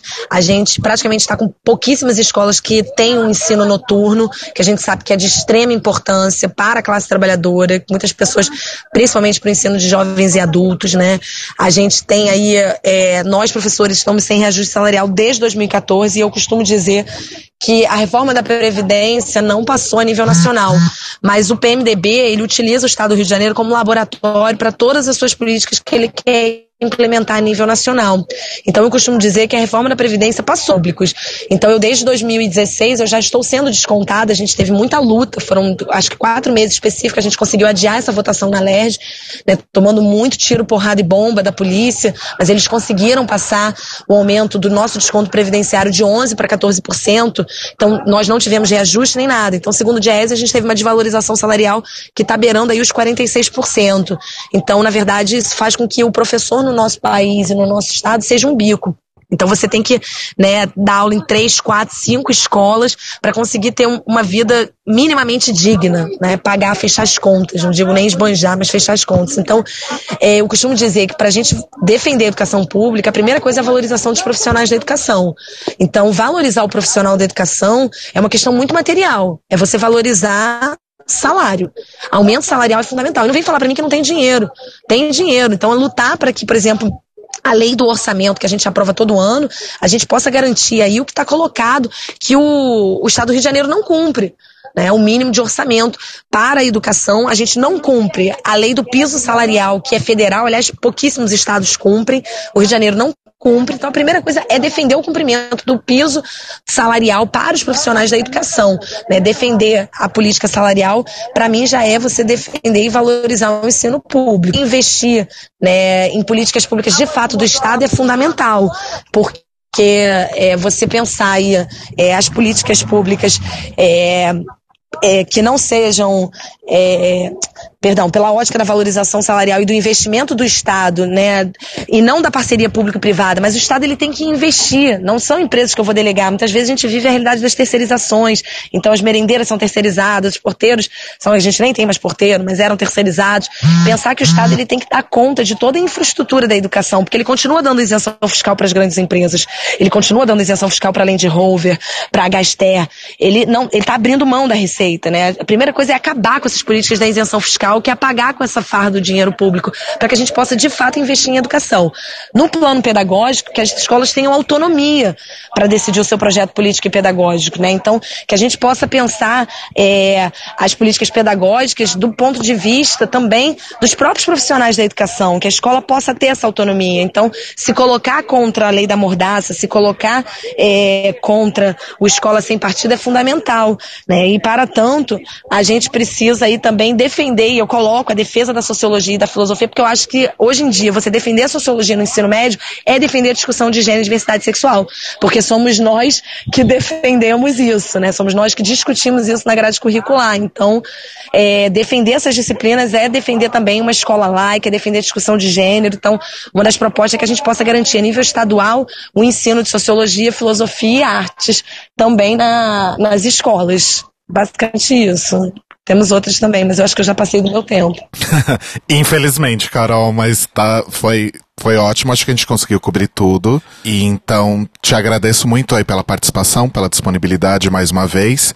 E só para terminar de vez agora, deixa pra gente a, as suas redes sociais, contatos, para as pessoas poderem conhecer mais e, e falar com você. Sim, então. É, inclusive, cara, se vocês puderem divulgar, a gente conta com uma plataforma né, de arrecadação que é o democratize.com.br. Eu apoio Carol Quintana. Você pode doar 5, 10, 15, 20, 44 reais, né? Porque eu venho com o número de sapatão. Sapatão que é sapatão é 44. Então, 50, 44. Aí, Instagram Carol Quintana Pissol, Facebook também, Carol Quintana, a gente tem a página, a gente tá com o número, Carol Quintana 50044. Você pode achar a gente nas redes sociais, 50 Carol Quintana Twitter. Twitter, né? Pode estar tá achando a gente lá. Ok, Carol, muito, muito obrigada pelo seu, pelo seu tempo e disponibilidade e boa sorte aí no pleito. Muito obrigada, meninos. É isso, amores. E agora nós vamos para nossa última entrevista do nosso ciclo de entrevistas com candidatos, que vai ser com a Carla Aires, que é do PT de Santa Catarina, de candidata a deputada estadual. Boa noite, ouvintes. Começando mais uma entrevista aqui do nosso ciclo de entrevistas com os candidatos aos, aos cargos do Legislativo. Dessa vez a gente vai entrevistar a Carla Aires, que é candidata a deputada estadual pelo PT de Santa Catarina. Bem-vinda, Carla. Bem-vinda, eu, né? A louca, já começou errado. Boa noite, ouvintes. Essa é a parte que vai cortar. Tudo bem? Tudo já. Obrigado aí pela presença, pela disponibilidade. Eu que agradeço vocês pelo convite e também pela disponibilidade de fazer umas trocas aí pra gente ajustar esse horário. Ah, imagina, super tranquilo. É, Carla, para começar, a gente vai pedir então para você se apresentar, falar um pouquinho sobre você, sobre a sua trajetória política e qual a sua conexão com a nossa comunidade LGBTQI+. Então, na verdade, a minha vinculação política, na verdade, até partidária, e de movimento social estudantil, ela é anterior à, minha própria saída do armário, digamos assim, né? É, eu sou filiado ao Partido dos Trabalhadores desde os 16 anos, hoje eu tenho 30, e, e o meu contato com o movimento LGBT, QI+, outrora apenas LGBT, ele inicia quando eu fazia graduação em Maringá, na Universidade Estadual de Maringá, ju juntamente com um processo meu assim de me autoaceitação e descoberta, né? É, mas o momento mais intenso dessa minha vinculação com o movimento LGBT que, que foi um processo muito de buscar iguais e de buscar entender quem eu era, de buscar entender esse lugar de não aceitação da sociedade. O momento mais intenso acontece a partir de 2010, 2011, quando eu vou para São Carlos, interior de São Paulo, fazer o meu mestrado e começo a militar na ONG Visibilidade. É uma ONG lá do interior no momento em que São Carlos passavam por um período até muito bacana do movimento LGBT e das conquistas em relação a plano municipal de políticas LGBT, conselho, coordenadoria, que eram as pautas mais centrais. E a partir dali eu conheço e começo a me integrar e militar tanto em redes nacionais, como fazer um percurso também é, mais direto no setorial LGBT do PT, que eu já fazia parte do partido, mas não militava sobre a temática. E daí eu faço, passo a fazer parte da ABL, que é a Articulação Brasileira de Lésbicas, depois da ABGLT, que é a Associação Brasileira de Lésbicas, Gays, Travestis e Transsexuais. Uh, e quando eu venho para Floripa, a partir de 2012, fazer o doutorado, me casei e vim para cá, é, eu transfiro a minha militância para cá. A gente, eu, eu minha ex-companheira e dois amigos, Alexandre e o Fabrício, a gente milita na ADE, que é uma organização de direitos humanos que existe aqui há mais de 20 anos. E depois nós fundamos aqui o grupo Acontece LGBT, e desde então a gente tem uma militância intensa, muito de reivindicação de políticas públicas, na construção de debates e de conselhos. Uh, eu fiz parte do Conselho Nacional LGBT de 2013 a 2014. Aqui em Santa Catarina, nosso grupo faz parte do Conselho Municipal de Mulheres de Floripa. Nós ajudamos a construir e presidimos o Conselho Municipal LGBT de Florianópolis e também com, a gente compõe hoje o Conselho Estadual de Direitos Humanos. Então essa trajetória ela é curta, né, mas muito integrada na construção das políticas públicas LGBTQI+, desde da primeira conferência no Brasil. Carla, a primeira pergunta mesmo que a gente quer te fazer é a seguinte, é, como as pessoas trans são a parte da nossa comunidade LGBTQI+, que é mais vulnerável às questões de exclusão social, de violência, de discriminação, a gente queria saber se existe alguma pauta específica no seu plano de, de mandato para essa população. Temos. Na verdade, a gente construiu nossas pautas é, muito de forma mais transversal e intersetorial, assim, né? Mas como aqui em Santa Catarina nós temos dois debates muito fortes ligados à população trans, é, que está muito em voga e que a gente também tem construído junto, é, nós transferimos para o plano de mandato é, meio que naturalmente essas pautas que são duas. É, esse ano com a questão da retificação né, do nome, na questão da nova retirada de certidões é, de nascimento e, e, documentos, a partir da decisão do TSF em março, é, Santa Catarina teve alguns problemas em relação a isso, no que tange a atuação do Ministério Público, a regulamentação dessas ações junto aos cartórios. É, então a gente, desde então, tem comprado uma briga nesse sentido com cartórios e com o Ministério Público para essa regulamentação a partir da decisão nacional, é, e isso entrou muito forte no nosso debate. E uma outra questão é, também que já tem mais tempo aqui em Santa Catarina, que é uma construção dentro da, da universidade, da, do corpo residentes médicos do, do hospital universitário e do, dos movimentos, das ONGs, dos grupos, tem a ver com um projeto aqui do ambulatório trans. O ambulatório trans, né, nesse debate todo de que infelizmente nós não temos uma atenção básica, né, que atenda às especificidades da população trans, mesmo no SUS, na saúde da família, nesse no contexto geral da política pública, é, os militantes, o movimento social, juntamente com alguns professores parceiros da Universidade Federal de Santa Catarina e do Hospital Universitário desenvolveram esse projeto do ambulatório trans que tem como objetivo atender a essas especificidades. E daí nós incluímos no debate do plano de mandato a necessidade de que esse projeto se torne uma política pública e que seja uma realidade é, né, nas várias regiões do estado, não só em Florianópolis e na região metropolitana.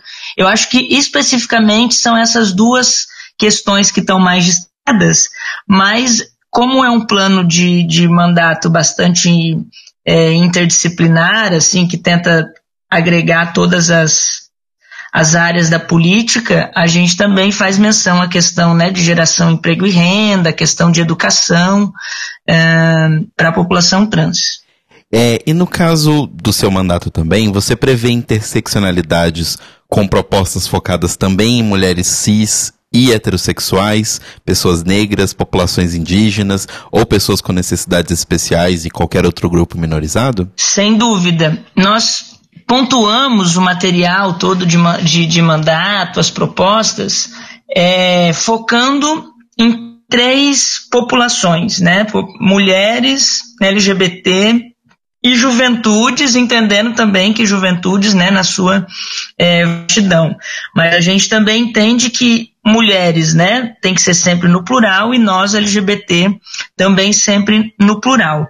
E uma saída ou, ou um, um, ideal, né, de, de atender a transversalidade de todas essas questões que tu coloca, é, nas políticas públicas é pensar que qualquer proposição legislativa que seja feita em qualquer área da política, né, seja saúde, educação, segurança pública, assistência social, habitação, enfim, tudo que, que, que perpassa as políticas públicas tem que constar a atenção a essas especificidades. É, é óbvio que num plano né, de mandato é, nós temos proposições específicas, mas pensando, que está numa atuação legislativa, eu acho que isso é muito importante da gente pensar. Eu fiquei agora no primeiro semestre de 2018 um período na Câmara de Vereadores, porque era suplente e assumi por um período mandato num rodízio com o vereador titular e a gente já é, teve essa experiência né, de todas as proposições legislativas que a gente fez é, contemplar, né, ao menos textualmente, e, e, apontando que a política tem que ser construída dessa forma. Carla, uh, você tem algum projeto específico de enfrentamento a discriminações no âmbito das leis? Então a gente fala desde as discriminações simbólicas sofridas pelos LGBTQI+, até as questões de acesso a trabalho e educação, e também aqueles casos de violência mais aparente. Olha, a gente fez um debate muito amplo na construção das propostas e até algumas lives que nós fizemos sobre a questão da criminalização, né? É, e, e nós pensamos justamente que é preciso apontar a necessidade de se criminalizar a LGBT fobia, né, de se penalizar, mas também de propor ações que, na verdade, vise diminuir é, o que gera a LGBTfobia, né? E daí pensar uma educação emancipatória, né, que tenha um enfrentamento à LGBTfobia, que não seja uma educação com mordaça, que se discuta, assim, é, questões não sexistas, não racistas, não LGBTfóbicas, que se pense políticas de inclusão da população LGBT e também de mulheres e juventude que passam por situação de violência é, que sejam emancipatórias do ponto de vista da geração de renda, né? É, que se pense iniciativas também pela cultura, pela, é, pelo esporte, pelo lazer, enfim. Eu acho que enfrentar a LGBTfobia e todas as formas de preconceito passa por uma coisa que eu falei aí na resposta anterior, né, de pensar todas as políticas de forma uh, integrada. E daí, aqui, nesse período que eu estava na Câmara, como eu disse, nós propusemos um projeto que é um objetivo de, de replicar em âmbito estadual, caso possível, que tem a ver, por exemplo, com a penalização de estabelecimentos que cometam LGBTfobia, racismo e sexismo.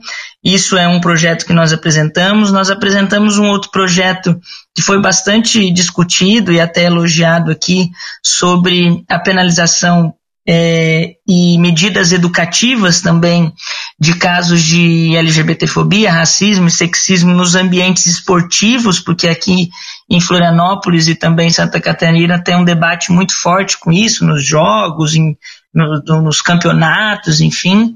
É, então a gente tem proposto replicar essas ações no âmbito estadual também.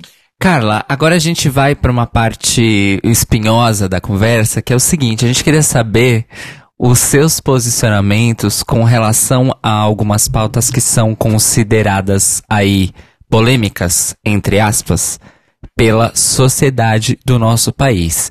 Então, é, a gente queria que você falasse sobre suas posições com relação à descriminalização do aborto, a manutenção do Estado laico e descrimina descriminalização das drogas. Certo. Bem espinhosas. A gente brinca falando sério, aqui por aqui, desde a minha candidatura a vereadora, que esses debates que nós temos construído com as duas candidaturas têm, na verdade, tirado temas do armário.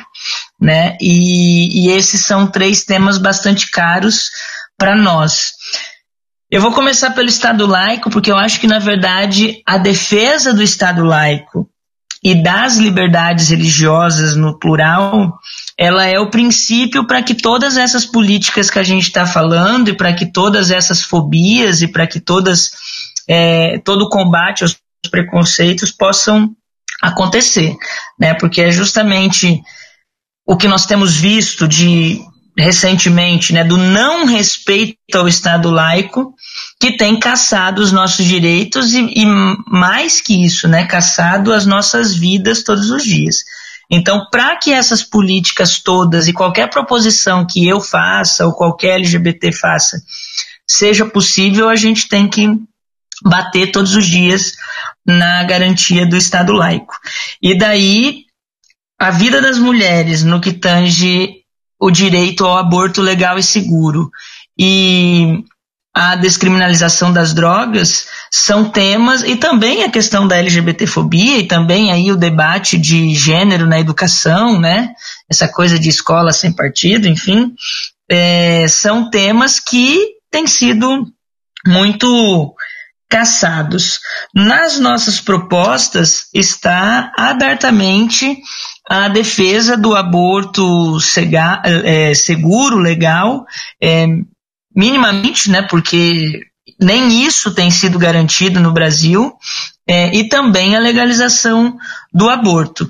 Em Santa Catarina, por exemplo, apenas dois é, hospitais hoje são credenciados para realizar o aborto das mulheres em caso que a Constituição prevê, né? Nos três casos, que é em caso de estupro, em caso de risco de vida para a mãe, em caso de gravidez de feto anencéfalo. Só dois hospitais é, são credenciados e ambos ficam na região metropolitana de Florianópolis. E o debate que nós temos construído é que mais hospitais, né, ao longo de todo o estado, pelo menos um em cada região, seja credenciado para isso, para que mais mulheres tenham acesso é, minimamente ao aborto é, legal e seguro em Santa Catarina. Isso é uma coisa que está no nosso plano de propostas.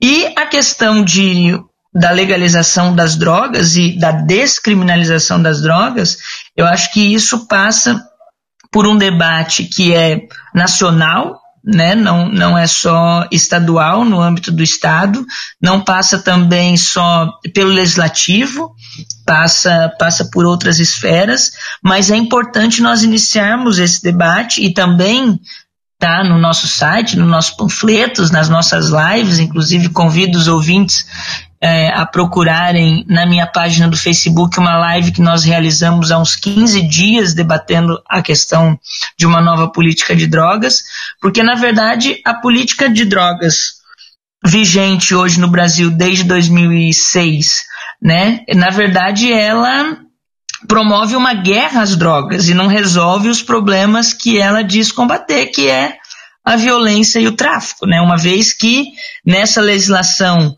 o que é o usuário e o que é traficante é um mero conceito aberto a, ao próprio agente da lei decidir, né? E a gente sabe por quais sujeitos na sociedade a polícia decide que é traficante, qual é o usuário, basta ver aí a quantidade de jovens negros que são mortos nas periferias do Brasil todos os dias é, as drogas e vários helicópteros de cocaína sobrevoando nossas cabeças e nada acontece.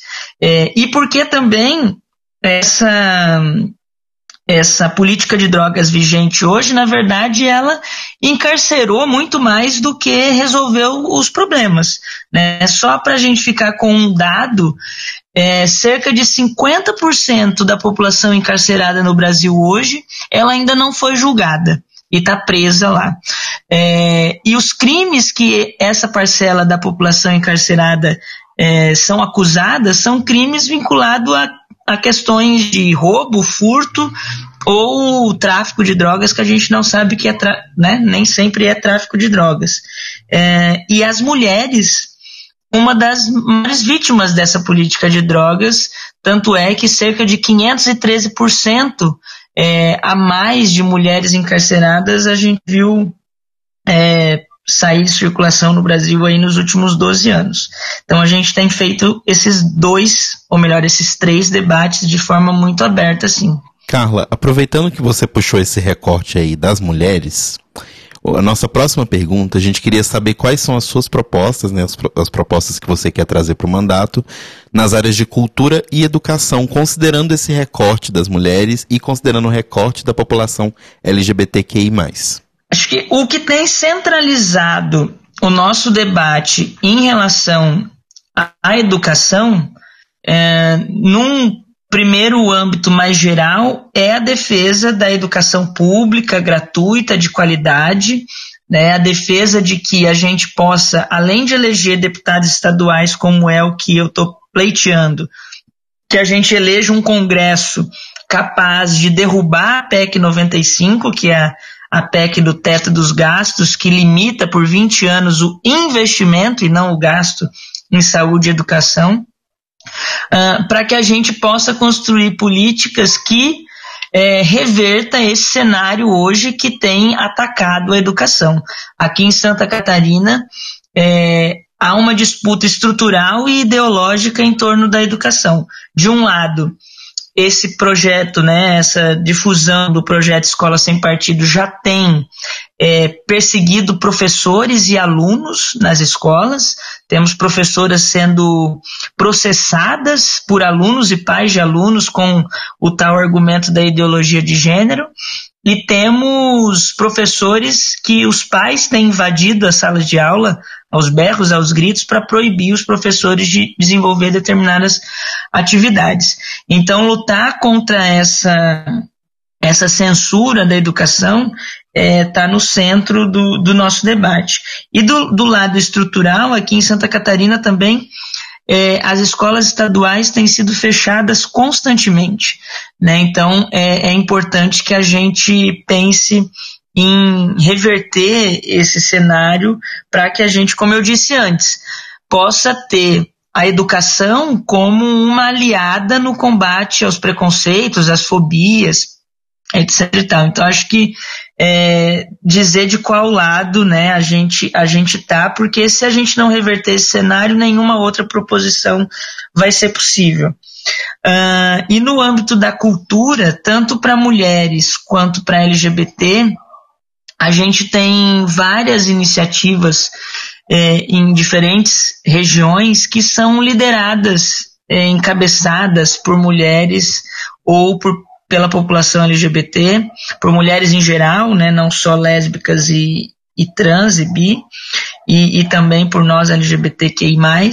E a ideia é que a gente possa é, incentivar, construir apoio, construir políticas que incentive essas iniciativas que são uh, lideradas por mulheres. Tem um debate muito regional aqui, viu, meninos, é, em relação à cultura, que tem a ver com uh, os editais de financiamento que o Estado possui. E tem vários editais para diferentes linguagens culturais que há mais de quatro anos não são lançados e não são colocados para circular esses incentivos. Então, em torno desses editais, tem duas discussões. Uma é que eles que o governo né, possa lançar esses editais para que os coletivos e a, a, os grupos concorram né, e possam fomentar seus trabalhos e suas expressões culturais mais variadas e que esses editais tenham linhas de financiamento, de incentivo, de fomento à cultura específicas para grupos liderado por mulheres, por jovens e também pela população LGBT. Então, é nesses dois debates que as nossas propostas têm entrado. É, Carla, no seu plano de mandato tem uma, uma presença forte aí do, do foco nos aspectos da saúde, né? Tanto na defesa do SUS quanto nas especificidades do atendimento às mulheres às pessoas LGBTQI+, e a gente já notou um pouquinho disso também nas, nessas suas últimas falas, né? Mas é, quais são suas propostas específicas nesse âmbito? Bom, como você mesmo disse, eu acho que também como na educação, a defesa integral né, do SUS como como um patrimônio nacional da saúde pública gratuita de qualidade está no centro disso. Mas, em geral, também, meninos, a gente tem discutido o seguinte: é, existem já várias iniciativas que foram construções dos movimentos sociais, de um histórico de lutas dos movimentos de mulheres, dos movimentos LGBTQI+, como, por exemplo, a construção da Política Nacional Integral LGBT, né, que nós temos uma construção belíssima em âmbito nacional que não saiu do papel e é preciso fazer essa defesa eh, nos estados e municípios. Nós temos todo um debate é, nacional também, aqui em Santa Catarina é muito forte, o debate sobre parto humanizado, sobre é, a não violência obstétrica às mulheres, a humanização do acolhimento, tanto para mulheres como para a população LGBT desde a atenção básica. É, então, esses três pontos estão destacados no, nos nossos, é, no nosso plano plano de mandato, né? Porque se a gente pensar uma saúde e uma educação, enfim, todas as áreas da política que acolha as especificidades, daí eu acho que volta um pouco numa pergunta anterior que vocês tinham feito, é, a gente garante a integralidade das nossas populações. Então, esse é um debate. A gente tem feito, um, usado um argumento também assim que a gente não tem precisado inventar a roda em pautas né? Porque as nossas pautas a gente já tem discutido, discutido exaustivamente. O que a gente precisa é ter firmeza para defender essas bandeiras na, nos diferentes espaços, né? E daí colocar em cada momento as pautas necessárias. Outro aspecto importante do seu plano de mandato, Carla, é o aspecto trabalhista, né? Que é uma área da vida civil que está sob ataque atualmente no Brasil e não que ela não fosse problemática antes, mas agora ela está sendo atacada e umas das, algumas das maiores vítimas somos justamente nós que fazemos parte de populações minorizadas. A gente queria saber como é que você pretende reverter esse quadro de exclusão mesmo e defender o acesso justo ao trabalho e emprego no seu estado. Nós fizemos também um debate nesse período da Câmara de um, de um projeto de lei que, que discute a. Como é que fala? A contratação, a construção de editais licitatórios que a prefeitura fosse fazer que, que a licitação fosse feita e tivesse como critério da contratação das empresas é, selecionar empresas que tivessem ações afirmativas voltadas para incorporar é, a população negra e a população LGBT. E essa proposta é uma das propostas que a gente também pretende é, transferir, né, fazer adequação para o âmbito estadual, caso a gente consiga levar esse, esse pleito. Um outro debate que a gente fez, inclusive na, na, há uns 15 dias atrás, a gente rodou o estado aqui. O estado de Santa Catarina ele não é assim muito grande como São Paulo, Minas, enfim, mas ele tem uma diversidade econômica regional, climática e cultural muito grande. E a gente discutiu, passou em rodas de conversa por várias cidades e várias regiões. E existem especificidades, por exemplo, de LGBTs que hoje vivem no campo. Nós passamos por dois assentamentos do MST em que existem é, pessoas LGBT assentadas é, e nós temos LGBTs no litoral, enfim, na, na, na região metropolitana. Então, nós incorporamos a, a necessidade de que todas as medidas né, que valorizem essa pluralidade, por exemplo, a agricultura familiar em Santa Catarina é uma iniciativa muito difundida. Né?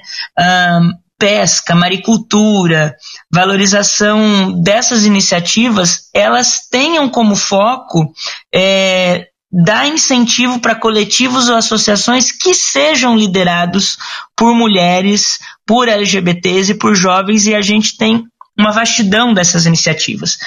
Né? O que a gente precisa é incentivar que é, esses grupos é, tenham potencial e oportunidade de se desenvolverem.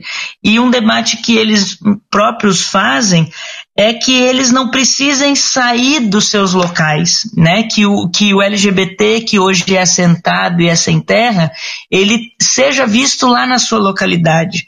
Que o LGBT que hoje ele ele produz, né, no âmbito da agricultura familiar, por exemplo, ele não precisa sair da zona rural para tentar um trabalho na capital, mas que ele tenha o um incentivo de permanecer naquele lugar.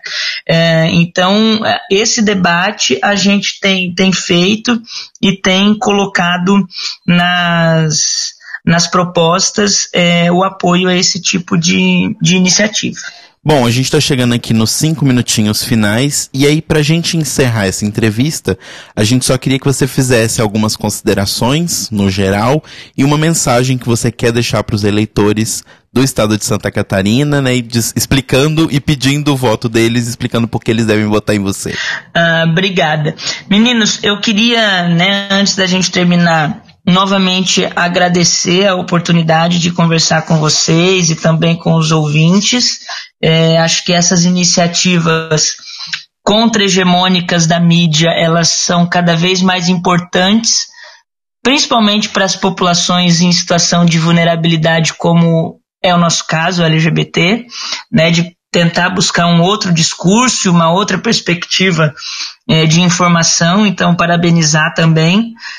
É, e dizer para os eleitores e para os ouvintes o seguinte: tudo isso que a gente discutiu aqui, né, de propostas de mandato ou de propostas de, de leis ou de projetos ou de políticas, elas não serão realidade só com a Carla, né, eleita ou não, porque o principal papel de um deputado ou de uma deputada, né, seja estadual, seja federal, é fiscalizar iniciativas do executivo.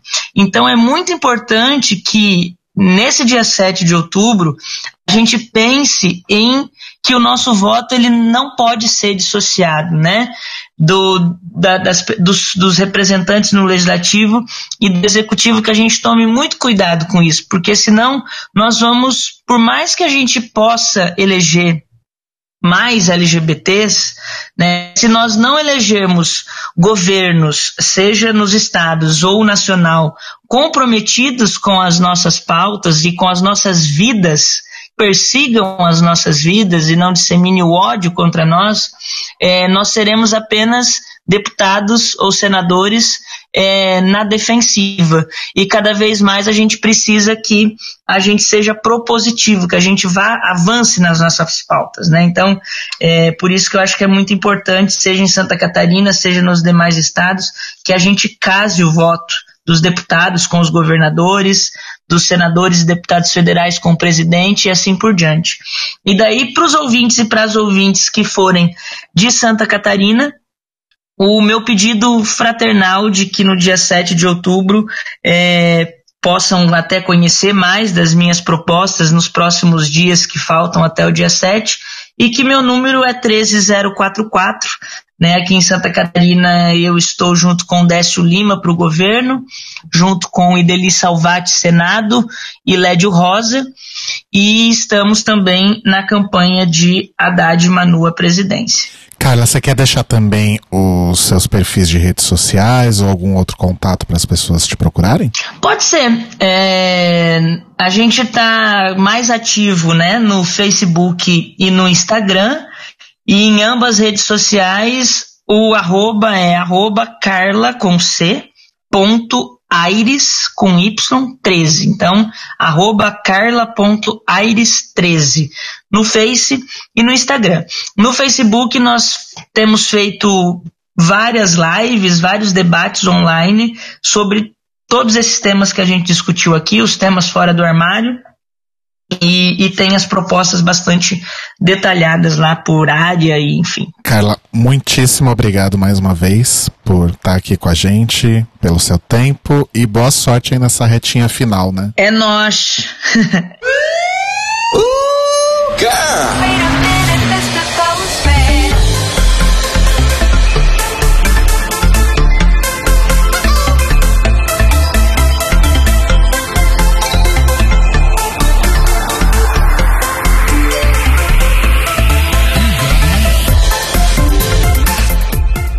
Oi, Mores, tudo bem? Então, o negócio é o seguinte: hoje recebemos um e-mail, apenas um, mas é um e-mail muito especial. Que é de três pessoas que a gente conhece aqui no Libraries Open como as Ilses Camparines do Libraries Open. Gente, é um e-mail coletivo, adoro. É um e-mail coletivo. Assim como temos mandatos coletivos, né? Agora temos e-mails coletivos também. E o e-mail diz o seguinte: Cairo, Telo e Rô. Tudo bem, amores? Como com a gente tá tudo bem. Tudo e vocês? De TPM estragada. Oi, Xuxa, como vai? Vai. De TPM estragada. Obrigado de coração por essa iniciativa do hashtag Voto Colorido. Tenho certeza de que vocês estão fazendo a diferença no mundo e ajudando a dar esperança para muita gente que não viu uma luz no fim do túnel para quem votar. Só lembrando que obrigado pelo parabéns de vocês três, mas também o pessoal da HQ da Vida também estava fazendo um trabalho muito legal. Então, parabéns a todos nós. A todos nós. Sim. Pela força de vontade. e energia, dispo- energia e alegria. Eu acho que se tem alguém que sabe o que a gente passou a louca, né? É o pessoal do HQ, né? Porque Vocês não sabem o que ela passou. Exato. é, é um trabalho bem árduo, mas que a gente ficou muito feliz. Mas vamos, segue em frente. Sim. Na Siga em segunda, frente, olhe para o alto. segunda parte do e-mail. Neste domingo foi aniversário do Cairo. Olha só. A É boa- verdade, Houve gente. boatos. Parabéns, Cairo Parabéns, Braga. Cairo Braga. Obrigado, E amor. aí, eles resolveram deixar umas vez. mensagenzinhas pra você. E é o seguinte. A primeira mensagem é de Fúvio Bassalobre. Ai, Eu é- agora sou o dono do carro da, da telemensagem. Loucuras de amor. Você quer receber essa telemensagem, Cairo Braga? Não. Não, obrigado. Não, obrigada. Ah, tá bom, minha flor. É, vamos lá. Bem, o que posso dizer sobre CB? Foi assim que eu conheci Cairo Braga, há exatamente 10 anos. Ah, desde o primeiro momento existiu uma grande identificação mútua e ao longo desse tempo nos tornamos irmãs de uma forma avassaladora. Tive a oportunidade de ter projetos com ele e vivenciar momentos únicos em minha vida. Só posso dizer que o amo muito. Oh. Beijo, Cis. Te amo também. Segunda mensagem de Clayton Cris Cris. Oh. que é a nossa Ilse Scamparini da região da zona de Pinheiros. Exato. Ali, do Rio Pinheiros. Ah, Cairo é aquela pessoa extremamente fofa pessoalmente e extremamente sangue nos olhos dos inimigos nas redes sociais. Exatamente o meu tipo de pessoa. Ah! E agora a Beijos nossa. pro Clayton, né? Beijos Claro. pro Cleiton. E agora a nossa outra correspondente é essa do Twitter, que é Tata Finoto, que diz o seguinte: Cairo, sua linda, obrigado por ser essa pessoa verdadeira, legítima, animada, cheia de energia boa e impossível de não amar. Que envia toda semana os beijos mais quentes do Brasil. Na verdade, eu queria muito agradecer por ter conhecido tanto Cairo, o Rô e o Telo. O trio mudou muito mudou bastante a minha rotina e me deu de presente pessoas incrivelmente maravilhosas que têm orgulho ah, que têm orgulho de ser quem são e encantam qualquer um a que tem a honra de conhecer vocês. Parabéns aos três por serem tão genuínos e cativantes e por trazerem amor às minhas semanas e amizade verdadeira aos meus dias. Amo todos vocês. Continuem sempre a brilhar assim. Beijos mais do que quentes do trio que adora muito vocês, Fúvio, Clayton e Tata. E eu coloco aqui uma subassinatura. Use Scamparines. Use E os Scamparines. Scamparini. As Fiona Apples do, do The Library. As Fiona Apple. Ai, Mones, muito obrigada. Eu não tava esperando esse, esse parabéns assim tão público, jornalístico, radiofônico. Amei. Obrigado, Mones. Amo vocês. Obrigada, obrigada, obrigada, obrigada. Beijo pra vocês três. Vocês Beijos são pros incríveis. três. Sim. No meu aniversário eu tô esperando um carro de som real aqui na porta, tá? Ah, beijo. E eu quero uma telemensagem pra poder atender o, tele- o telefone e falar: Ah, não, obrigada. É, você acabou de ganhar um, um parabéns no chat, Cairo. O Thiago Querentino te mandou parabéns. Ah, obrigado, Thiago Vulgo Chitão. Muito obrigada. Sim. Estamos aí. O é, chitão do Twitter. Chitão do Twitter. é. Trademark. Beijos, Thiago. Muito, muito, muito obrigado pelos parabéns, coração. E dia ontem- 7 é nós. E ontem, Cairo Braga ganhou parabéns também de Clayton Richlick e Jojo Glidewell do Off Montreal, né? Que nós encontramos com eles do lado de fora depois do show. E eu fui lá, né? Puxar uma conversa, falar um oi. E aí o Cairo já chegou, It's my birthday. Eu não cheguei assim, eu tava super tímida, você pare. Tava mesmo. Tava. E aí eles falaram, tipo, ah, irmão, vou tocar na sua festa de aniversário. Bem americano mesmo, né? É, ai, maravilhosos, enfim. Foi lindo e um beijo pro Clayton, que não é o Chris Chris. É, É, o outro. Rich Lick. The Other Clayton. Um Quase, é o beijo. mesmo nome, quase. né?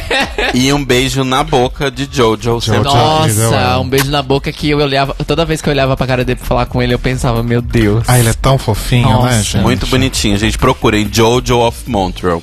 É.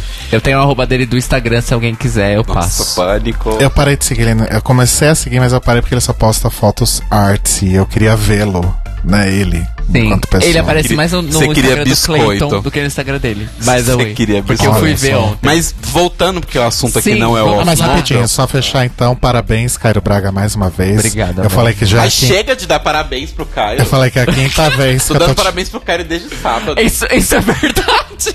Eu falei que é a quinta vez, porque é a quinta vez que eu tô te dando parabéns.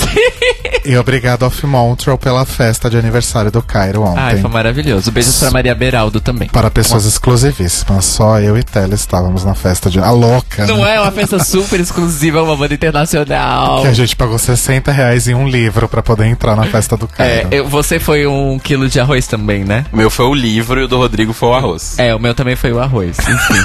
Gente, essa prática, ó, essa prática de ingresso solidário, ela é. Ingresso solidário, volta. Ingresso solidário é solitário. É. Você vai dar as redes agora, amor? Eu tava tentando. Então vai. Só vai. Se você quiser dar parabéns pra alguém, mas assim, é só ano que vem agora, porque a gente já fez aniversário.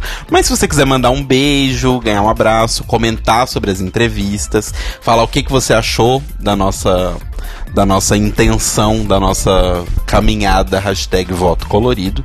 Você pode mandar um e-mail para thelibrariesopenpodcast.gmail.com No Facebook e no Mixcloud nós somos The Libraries Open Podcast. E no Instagram e no Twitter nós somos o Tlio Podcast. T-L-I-O Podcast. E eu gostaria de fazer um apelo, agora que nós acabamos a nossa função jornalística de entrevistar os candidatos.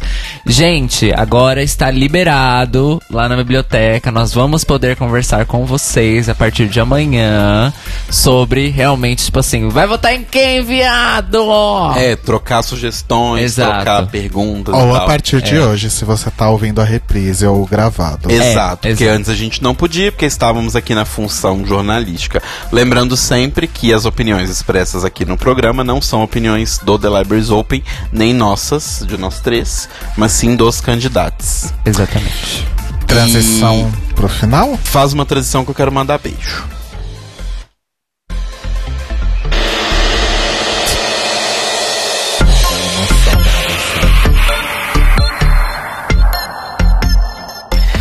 E eu já quero começar mandando os meus beijos, que são pra todas as pessoas. Esses são beijos de nós três, mas pra todas as pessoas maravilhosamente incríveis que estavam lá no encontro, o maior encontro mundial de podcasters brasileiros, que aconteceu lá no Tapera Taperá, com a organização da Boitempo, do Anticast e do Ponto G. Mas tinham vários outros podcasters lá, tipo, toda a galera es- estava lá. Foi muito, muito, muito legal. Beijos especiais, principalmente para as nossas amigas queridas amadas do HQ, para as nossas queridas amadas do Ponto G. E olhares, todo mundo tava lá, as Matildas. Beijão pra todo mundo, vocês são incríveis. A Tata também, PQP, estava lá representando porque a Nath, a Nath tava doentinha, infelizmente. Inclusive, melhoras, Nath. Melhoras na.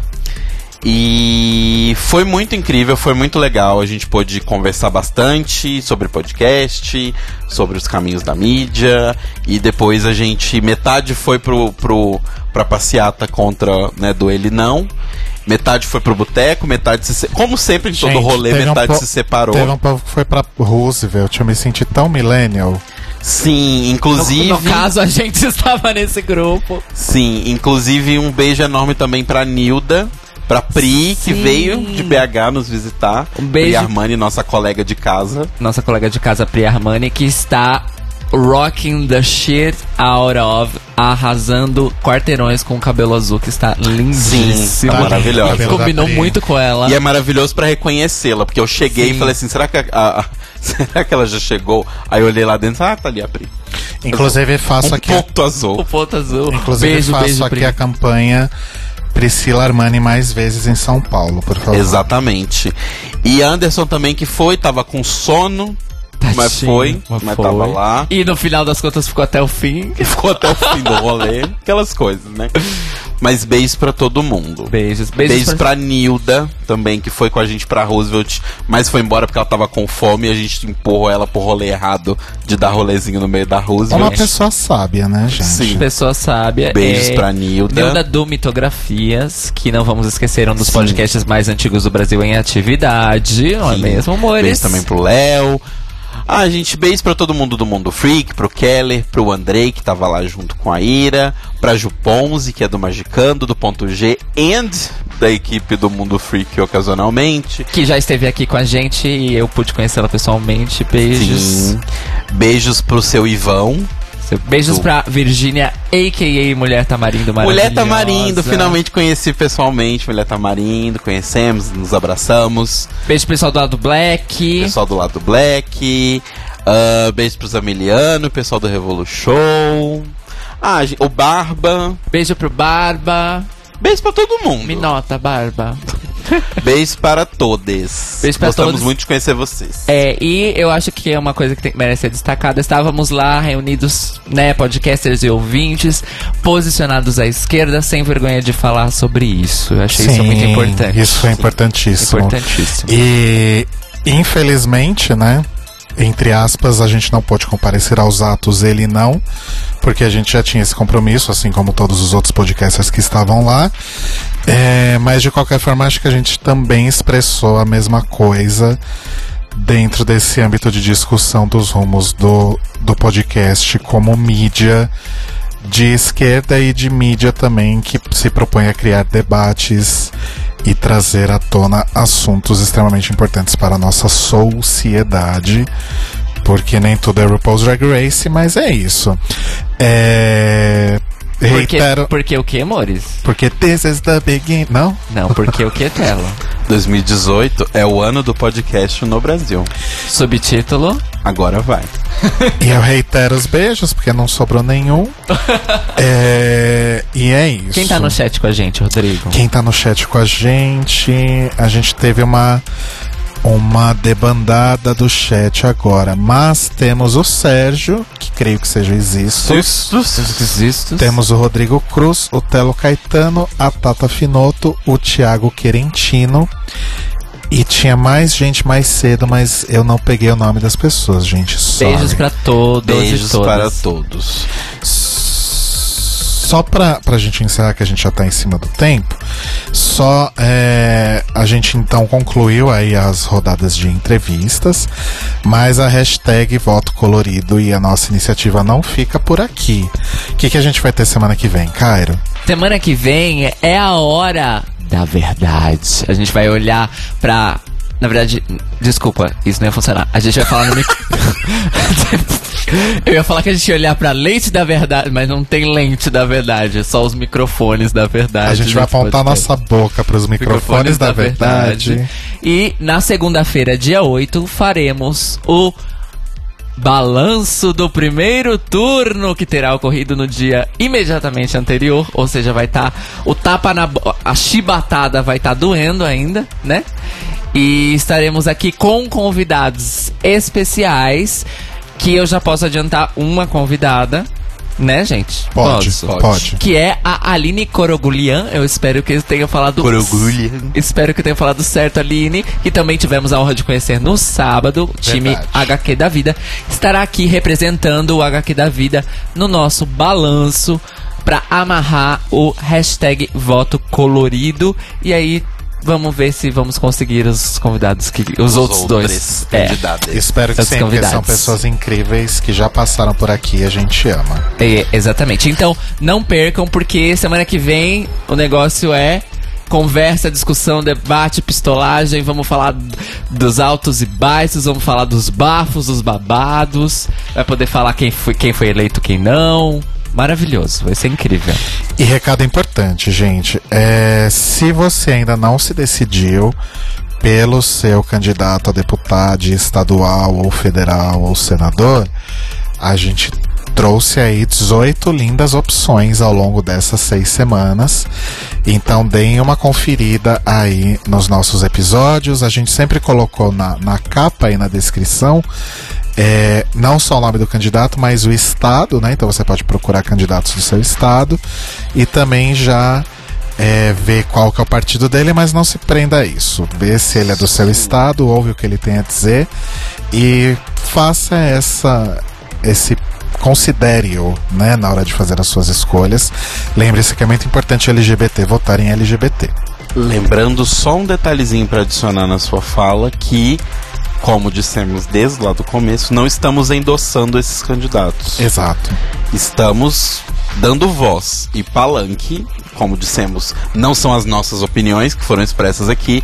Então, assim, a gente deu voz, então escutem. Não é só porque a gente colocou a cara da pessoa ou o nome da pessoa aqui que a gente está dizendo, ah, selo The Libraries Open Vote. Não. Não, a gente deu espaço, 35 minutos, né, 30, 35 minutos iguais para todo mundo, para justamente vocês ouvirem as opiniões dessas pessoas, saberem se elas estão alinhadas com as opiniões de vocês e aí sim fazerem uma decisão consciente, porque domingo vocês precisam fazer decisões conscientes. Exato. É, é como eu disse, são só, como diria Ruth Lemos, não, não, não, não são só recomendações. Nem recomendações são, né? São, a gente, é, são na verdade indicações. É. a gente Não, não, Não, tudo... nem indicações. Não, ela a frase é essa. Vamos lá. Abre aspas. Não, não, não, tudo bem assim, são só orientações, fecha aspas. Falado no ritmo. Então é isso. É isso, amores. É isso, gente. Estaremos de volta segunda-feira que vem, ao vivo, às 21 horas, na Rádio Sens, em senscast.org, com o balanço do primeiro turno das eleições 2018. Exatamente. Certo? E venham para o chat, mandem mensagens pra gente durante essa semana de o que vocês querem que a gente fale também nesse balanço, né? Exato. Questionamentos, acontecimentos da campanha que a gente vai poder falar agora que a gente não pôde falar antes, bafos, babados, questionamentos, coisas boas, coisas ruins. Segunda-feira que vem é o dia, então mandem mensagem pra gente com perguntas, assuntos pra gente falar na segunda-feira que vem com os nossos convidados do nosso balanço. Mandem e-mail, deixem lá na biblioteca, como vocês quiserem, mas mandem. É, Cairo Braga, dois segundos para fazer merchan. cairobraga.com Manda jobs remunerados e estou em todos os serviços de streaming com as minhas músicas e composições originais, incluindo a trilha sonora oficial do The Libraries Open. Certo. Telo Caetano. telocaetano.com.br É, Data Music, nessa quinta-feira, 21h30 na Rádio Sens, o tema é música de novela, tá bem divertido. Sim. É isso, gente. Podemos isso. ir? Vamos pedir nossa pizza, que hoje eu não fiz Vamos. janta. Então, o seguinte, ouvintes, acreditem nos seus sonhos e se vê alguém distribuindo santinho no dia, chama a polícia que é crime. Mua, Exato. Mua! Mores, boa sorte domingo, hein? Na festa da democracia. Aquela. Hoje vai ser uma festa. Bolo e Guaraná, Muita gente voto. vai morrer. E continue na Sens. Continue na sexta.